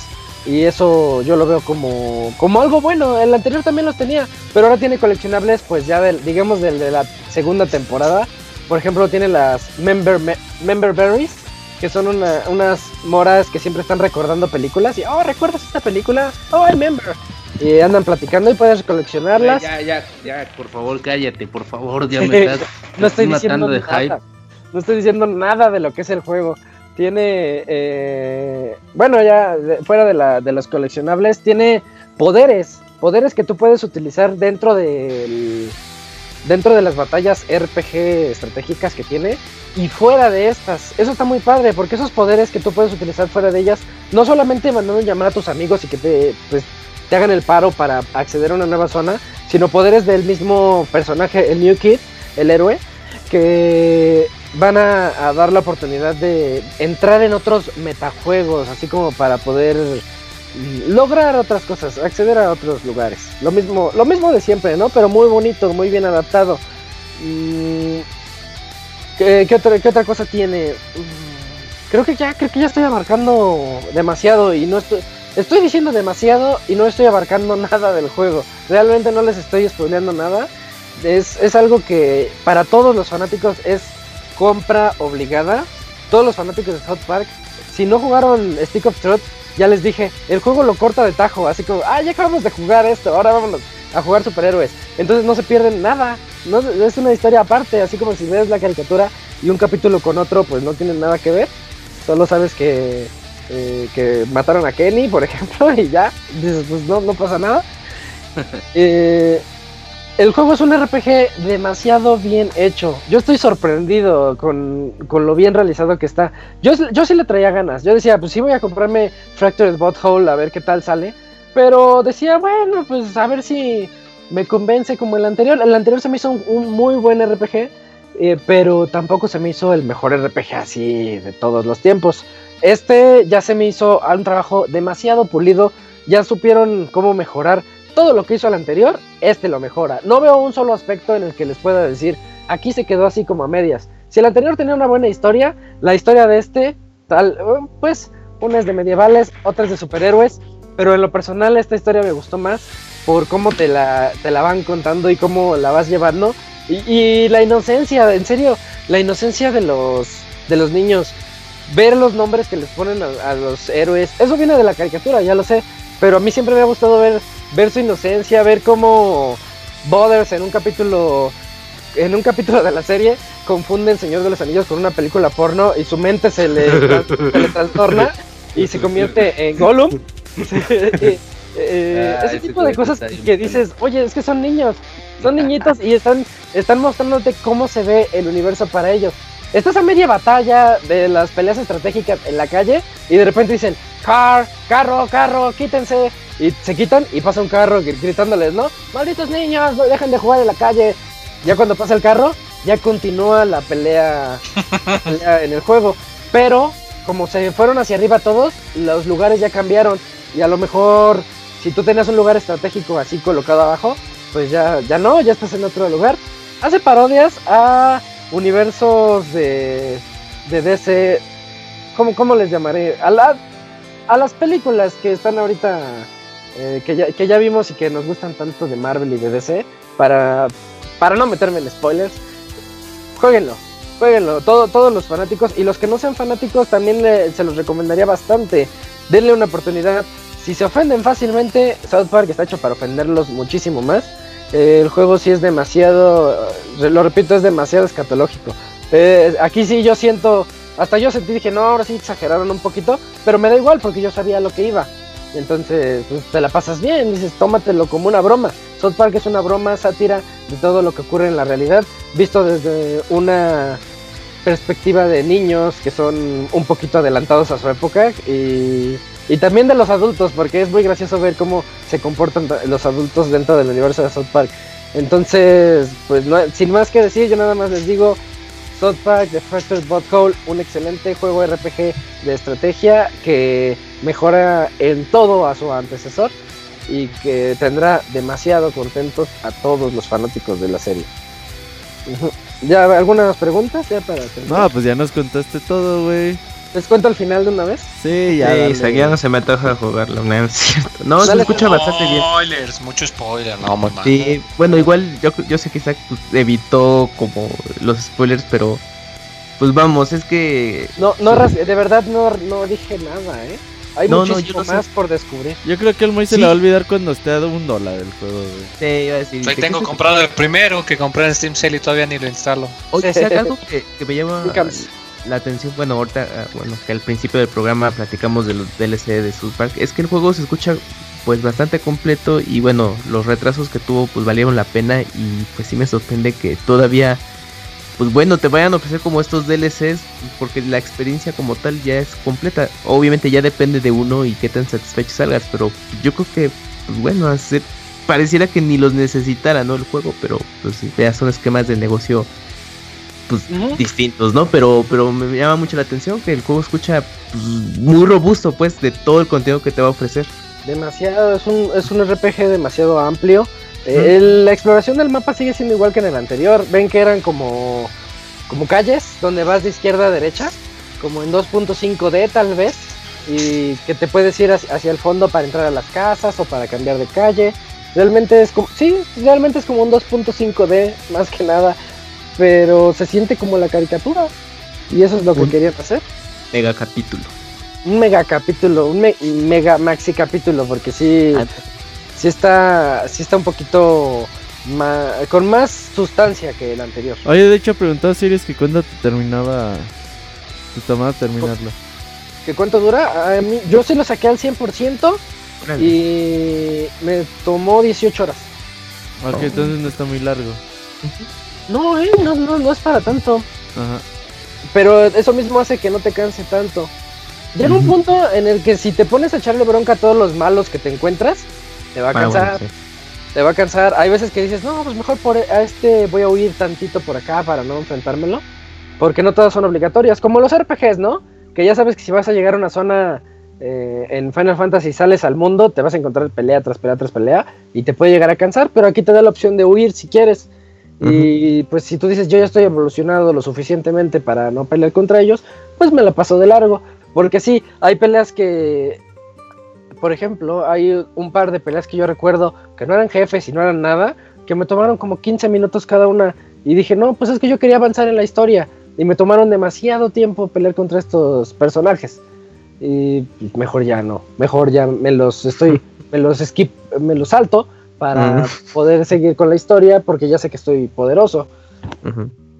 Lo- los enemigos, hay mucha variedad de enemigos. De hecho, yo nunca soy muy bueno en esto de, de saber la inteligencia de los personajes. Así como en Pac-Man, que hay unos, hay uno que te persigue, hay otro que huye, hay otro que te rodea, etcétera. Pero en este juego sí alcancé a percibir algo de eso. De acuerdo al tipo de enemigo que te enfrentas, eh, él va a tener una estrategia contra ti. Pero a lo mejor fue mi percepción, de todas maneras se me hizo muy bien realizado en ese aspecto. Órale. Y, y bueno, esa, esa fue la reseña que les tenía para hoy. Un juegazo, South, South Park 2, The Fractured Butthole. Eh, chequenlo, ya va a salir, ahorita en media hora sale a la venta. Y pues ya, nos vamos directamente a nuestra sección de saludos, donde ustedes nos pueden escribir y nosotros leemos lo que tengan que decirnos en podcast.pixelania.com, en directamente sección de saludos. Manda tus saludos y comentarios a nuestro correo podcast.pixelania.com. Ya estamos por acá con los correos de esta semana. No sé si por ahí Camps o Arturo tengan alguno a la mano porque yo apenas estoy checando. A ver, el de. Había como la Tengo uno La que otra. dice, Ay, A ver, vas, vas, muy, vas, vas, vas, vas, a ver, tengo uno que dice, eh, aprovecha nuestros martes de frescura. Ah, no, perdón, ese es de Ah, no. Ah, Gerardo Hernández eh, nos dice, eh, acabo de ver en Facebook que Pixelania muestra una nueva sección, sabía que, y hablando de Donkey, pero qué, caso, pero qué pasó con los datos curiosos que antes mencionaban en los podcasts. Saludos y que estén bien. Por cierto, ya terminando el libro que recomendaron en el Vault Bioshock, Un Mundo Feliz, de los que lo han leído creo que solo Is- Mesa, o sea Isaac. ¿Tú qué categoría estarías? ¿Serías un alfa hasta arriba o un epsilon hasta abajo o un rango intermedio? ¿Y cuál es el otro libro que mencionaron? Yo les recomiendo Escuadrón Guillotina, no tiene nada que ver con esos temas, pero es muy cómico. Los Besos al libros- Moy, guácala. Los libros que recomendamos era La Rebelión de Atlas, era Mundo Feliz y 1984. Y respondiendo, yo creo que yo sería como, como Bern- Burnout, que es como un alfa que tenía como contaminada su prueba y acabó siendo algo así como un híbrido. Para los que no hayan leído el libro no van a saber ni idea, pero los que lo leímos sí entendemos. Uy. Este, y de los de los datos curiosos, pues es una buena pregunta, igual y en el futuro regresarán o no, quién sabe. Pues es por tiempos, ¿no? Tiempos del podcast que se han estado moviendo para acá. Sí, además, porque ahorita además está el podcast, está el baúl, y luego los especiales. La sección de Pandita, que dura. Y luego los hora, torneos de Street Fighter los jueves. Especiales de Street Fighter, ¿no? Pues hay, hay mucho contenido, chavos, no se agüiten, hay mucho de dónde andar consumiendo. Ujú. Bueno, Eh, Y bueno, ese es el único que yo tengo. Perfecto. Eh, Camps, ¿tú tienes Yo- por ahí? otro? Sí, yo tengo el de el de Naoto que dice saludos a, a todos. Eh, hola a todos mis estimados pixeláneos. Aquí pasando a saludar y desear un buen inicio de semana a todos. Buena la reseña de Cuphead, con referencia a los detalles malos del juego. Siento que aunque no sean tan malos, pienso que es, que es bueno mencionarlos ya que eso serviría a los creadores para corregir esos detalles. Y como todo lo bueno tiene cosas malas, es bueno mencionarlos en una opinión personal. Y mis estimados, ya que en diciembre planeo comprar el PlayStation 4 Pro, uff, mira, ¿qué juegos me recomendarían eh, para estrenarlo o creen que la consola venga con un juego incluido? Eh, y como qué juego creen que venga si es que lo incluye. Eh, no, sé, no sé mucho de géneros, pero los juegos que me gustan son como los de Persona, Kingdom Hearts y los de peleas. En mente tengo el de Persona 5, pero me gustaría saber como cuáles me recomendarían y que sean un poco económicos para empezar más que nada. Ah. Y, o sea, adelante, voy. Ah, pero bueno, es rápido ahorita que me viene a la mente. Hay una serie de RPGs que se llama Trails of Cold Steel, que está para Play 3, para Vita y de hecho acaban de sacar versión remasterizada para Play 4 y están en PC. Es un RPG de tres partes, de hecho, o sea, y cada uno es su RPG completo de 60 horas y son más o menos del estilo. Entonces te pueden durar bastante tiempo si te echas los tres. Oye, y si, si va a estrenar su Play 4 Pro, pues sé que no es el género que él dijo, pero pues que también le dé un ojo- le eche un ojo a Horizon Zero Dawn. Digo, en PlayStation Ah. 4 Pro es el juego que necesitas tener para probar el verdadero poder que te da esa consola.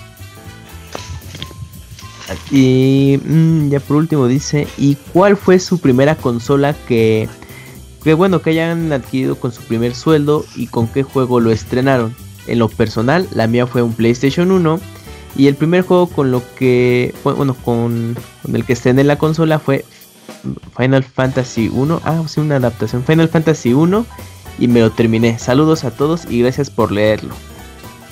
¿Cuál te compraste primero, Hans? Pero que tú, que te haya costado así. A ver, Sus bueno, horas de deja, deja hacer memoria fue pues yo creo que ya Xbox 360 eh, pues ya estaba todo hypeado con el HD y ya tuve la oportunidad de hacerme de la, de la consola ya con, con mi propio sueldo y entonces pues, estuvo padre la experiencia y el- esa, esa consola incluía Project Gotham 3 entonces y aparte bueno sí pude jugar en línea y fue pues, una experiencia así de otro mundo pero sí. Creo que yo con mi primer sueldo, cuando yo empezaba a ganar dinero, fue mi Play 3. No, no, re- no recuerdo una consola antes que... Te hiciste de la consola de 10 mil pesos De que 12 costaba. mil, sí. No, mi Play 3 mini, porque la, la otra sí me fue regalo. Ah, ok, ok. mi mi Ah, Play bueno, 3 ya. Chubby todavía fue regalo, pero... Puede pero sí, ya, ser. ya me costó a mí mi, mi otro Play. Sí, 10 Tú, mil. Robert, tú, Robert, ¿cuál te compraste primero? Pues el primero que compré fue el 360. A mí 360. Uh, Ahí con Gears of War 2. Uy, con el Gears. Ah, pero ¿con qué juego lo estrenaste, Isaac? ¿Tu, tu Play 3 que ya Sí. compraste? El Play 3 que compré Sí, bueno, pues igual ya no. Mm, Es que el, ante- el Chubby lo, lo estrené con Resistance, pero el que compré no me acuerdo. Creo que fue con un Uncharted. Ok. Guaca, No. Resistance. Resistance, la trilogía fue dos la. Halo. Killer. El 2 y el 3 están bien buenos. No, Halo Killer es Killzone. Kills, sí. Halo Killer. Mm. Eh, Ya, Arturo, ya, ya, ¿tienes iba por ahí que sigue? Eh, Ya eh, terminó, ¿verdad, Camuy? ¿verdad? Sí, ya. ¿De quién era este? El De Naoto. Naoto. Ah, va, yo sí tengo el de Sí. NES. A ver, el de El de Christian. No, tal vez ese. Eh, Sí. NES dice. Mm. Saludos, Pixelania. Hola, Miguel. Hola, Pixegastalones. Sí, güey, no mames.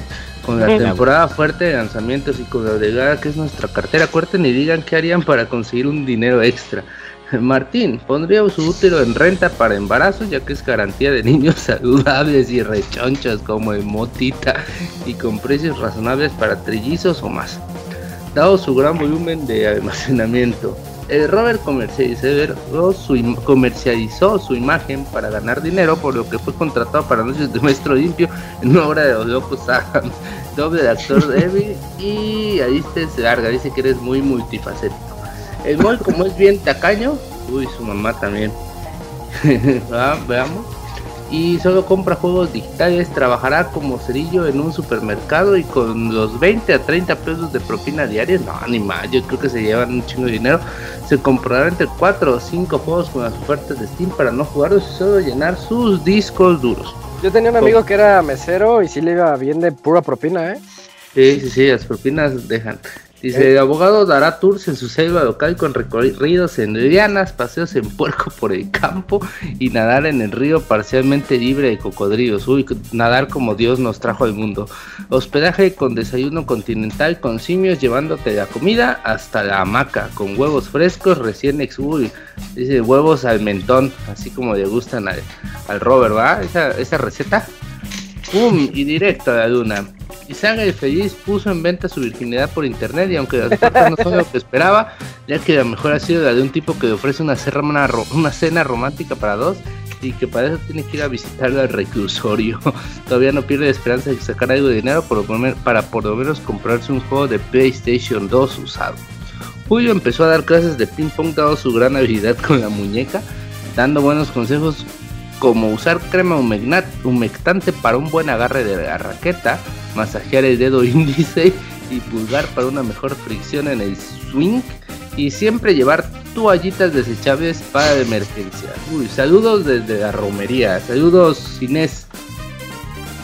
Saludos. Eh, yo tengo aquí el siguiente que es de Cristian García. Es Bien. nuestro amigo que nos escribe, siempre nos pone, hola amigos, aquí desde la tierra de los canguros. Nos dice, quería preguntarle al abogado, ¿por qué sabe tanto de computadoras? ¿O es que realmente no quería estudiar para abogado y prefiere mejor jalarle a los fierros? No, pues es que cuando haces tu computadora, pues vas agarrando como que callo, ¿no? Vas agarrando para, sí, para no comprar cualquier cosa. Y pues ya siempre hay que estar como que en las últimas noticias de, de procesadores, de tarjetas madres y todo, porque como buen Master Race siempre estás queriendo mejorar tu computadora, aunque, aunque hayas comprado tu procesador ayer, ya hoy estás pensando en el nuevo, güey, así que siempre hay que estar informado. Sí, además es un hobby muy bonito. Pero yo, yo- yo lo veo como algo que es está bastante padre. Y ojalá y me pueda responder porque siempre me preguntan de actualizar los fierros si sabe. Eh, pues- pues ya, ya, ya le respondieron. Yo ya fuera de broma, no, ya fuera de broma, ¿dónde, ¿dónde obtuvo su conocimiento de computadoras? Pues ya, ya también te respondió. Eh, puro Amazon. Puro- Amazon. Amazon, sí, ahí viendo. Por ejemplo, ya quiero comprar ahorita mis tarjetas RAM de, de de colores. 3200 de velocidad, güey. Uf, para con dos con un set de 2 de 10, de 2 de 8, güey. 16 y con un buen con una buena tarjeta madre, quedan en chinga. Pero bueno, están bien caras. Y ya por último, ahorita estoy jugando Nier Automata y me surgió la duda. Si ustedes prefieren jugar con personajes femeninos o masculinos. Yo prefiero jugar con personajes femeninos ya que eso de usar personajes musculosos, pues sí se me hace como algo muy gay. ¿Ustedes qué opinan? Fíjate que yo estaba pensando en eso. eh, En personajes eh, musculosos. no, en el- Justo sí, estaba pensando en... nada de Ah, justo eso estaba pensando ayer eh, jugando Players Unknown Battlegrounds. Ajá. Estaba pensando, porque hay muchas mujeres. Y obviamente, pues. eh, Como no ver que cuando entran los MMORPGs, el- elige mujeres. Güey, yo tengo un hagan amigo que, Ah, tengo un claro, que- tengo un amigo que, que Uh, elige mujer ey. y que y que da el, da el Facebook de su hermana, güey. y le Ah, regalan un chingo de cosas, güey. Le regalan un chingo de puntos, nunca le falta. Ay, que suele suceder en todos lados, ¿no? Hasta el- ¿Pero qué prefieres? ¿Usar a una mujer o a un hombre musculoso? Eh, pues, no, igual, la verdad, Distinto. el juego Yo te da de... depende. El ¿no? abogado para todo tiene. Ah, pero ayer estaba pensando en el Twitter. que viva la diversidad, ¿no, Arturo? Sí, sí, viva, como en el Sims, que puede ser un hombre eh, homosexual, este, lesbiana, güey, así que yo Homosexual creo que gay. es- eh, homosexual y lesbiana, güey, o sea, así. Ajá. Ok. Y también, eh, por ejemplo, hay juegos, como estaba yo pensando en el Unknown, que si eres mujer y eres más delgada, porque obviamente las personas mujeres son más, este, delgados, no voy a decir más débiles porque me van a matar aquí. Y, y yo creo que Mm. puedes esquivar más balas, ¿no? Si eres más delgado, o puede ser como que más fácil esconderte, o algo así. Ese juego, ese juego solamente hace pensar ese tipo de cosas. Eh, yo, por ejemplo, en, en el Call of Duty Infinite Warfare elegía un robot porque eran bien delgaditos y eran como que Pero pues no sé, la verdad es como que. Ay, el juego, digo que te dé el juego, la verdad. Sí, yo dijo hombre, güey, pero pues tampoco me, me molestaría elegir ser mujer. Sí, de hecho a mí Y también me da igual.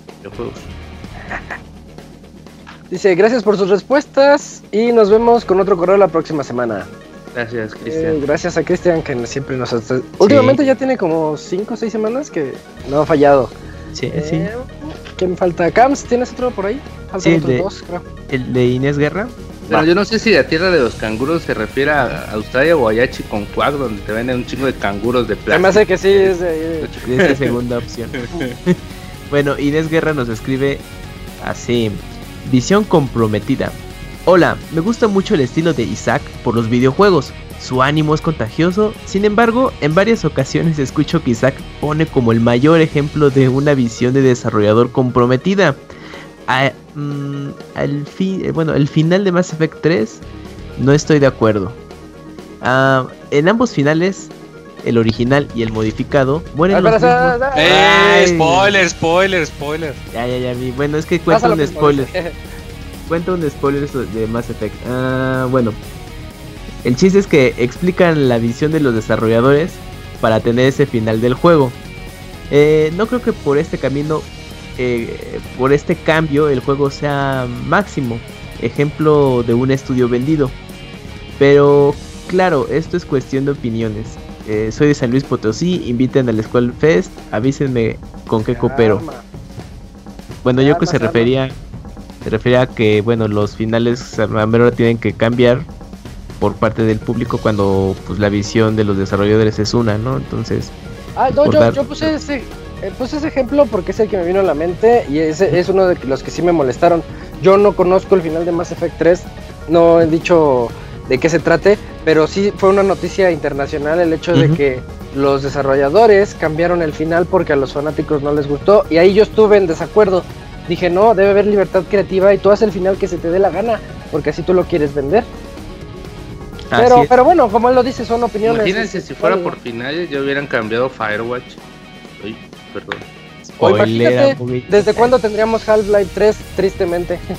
Sí, sí, sí. Ajá, Sí, porque, porque los fans lo quieren, ¿no? Quedan como Bethesda, que de ahí salió, ¿no? Esa nota, de que a Bethesda le Ándale, vale tres cuartos de... le van sus Sí, fans. que está chido que Sí, tengan que fans te- de todos sus juegos, pero es de, oigan, pues respeten el, Pues yo hago el la visión que tenemos. Las, tenemos- que veo las historias de sus juegos tampoco es que digamos. Pues es, eh, eso sí.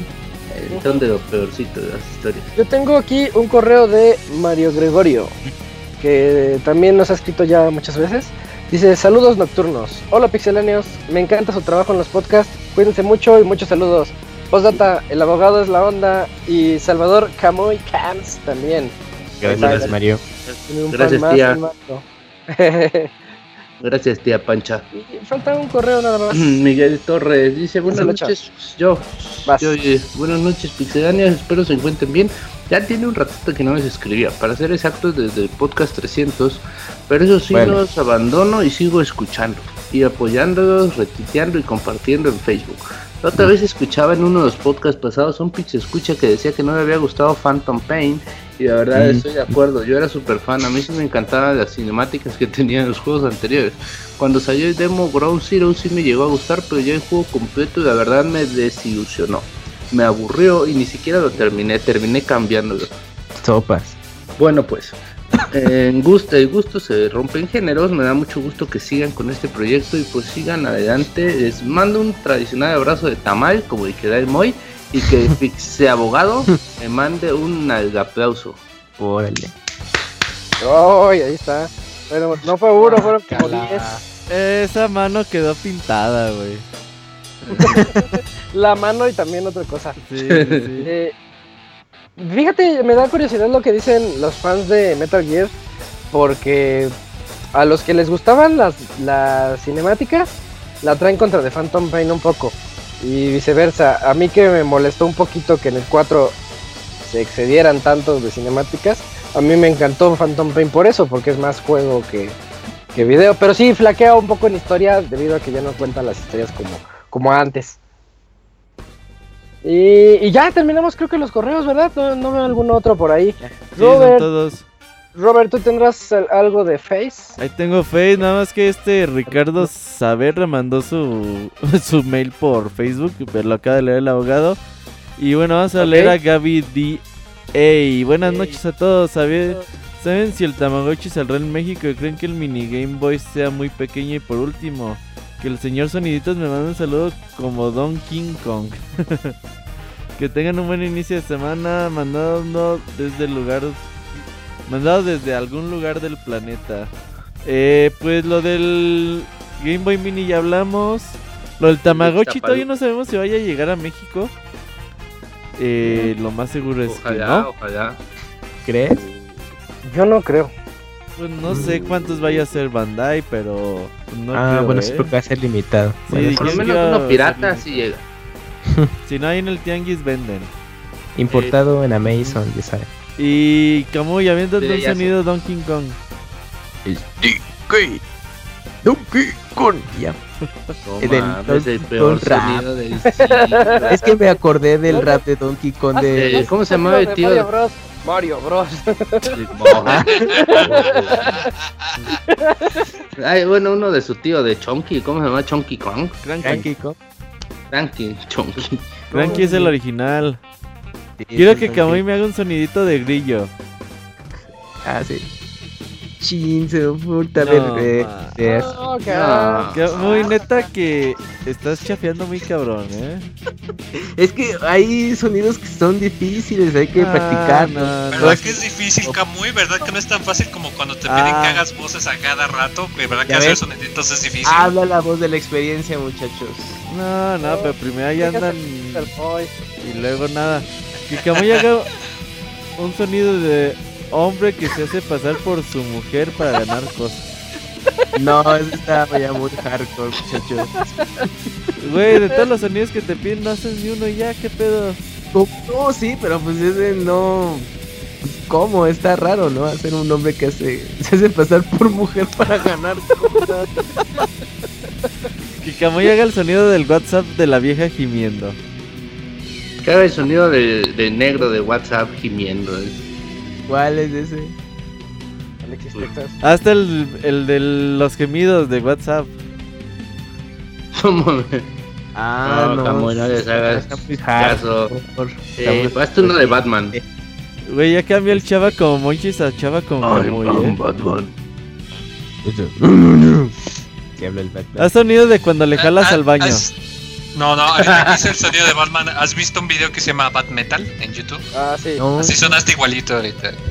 Ah, ya, de la película sí tiene ese Que extractivo. haga como grillo, no quiso hacerle como grillo. Es que es Es que difícil hacerle como grillo, guariedad. Hazle como cochinito. Ah, sí, este. ¿Cómo era así? No, era. ¿Qué es eso? Ese, ese, ese sí. Uy. Así, cui, cui. Haz el como sonido de, picha. de- de regadera a las 3 de la mañana. No, está difícil, abogado. Que se baña a las 3 de la mañana de regadera. Abogado.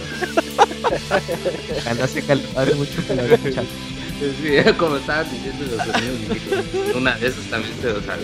Eh, Bueno, Robert, ¿hay algún anuncio parroquial esta semana? No, nos vemos el próximo Torneo jueves en el torneo de Street Fighter y. Pues ahí vamos Está, a estar. está haciendo, está yendo bien, ¿eh? La nueva plataforma Smash está agarrando ahí. eh, veo que a la gente le está gustando, le cuesta trabajo agarrarle la onda, pero le está gustando. Sí, nomás pónganse vergas y por ahí vamos a estar regalando pases para el evento de Game Celebration del próximo 20, 28 y 29 de octubre. Allá vamos a estar para los que quieran acompañarnos el sábado 28. 26, 27 y 28. Ajá. Así que, pues ahí nos vemos. Y próximo de este miércoles al otro tenemos baúl de Dead Space.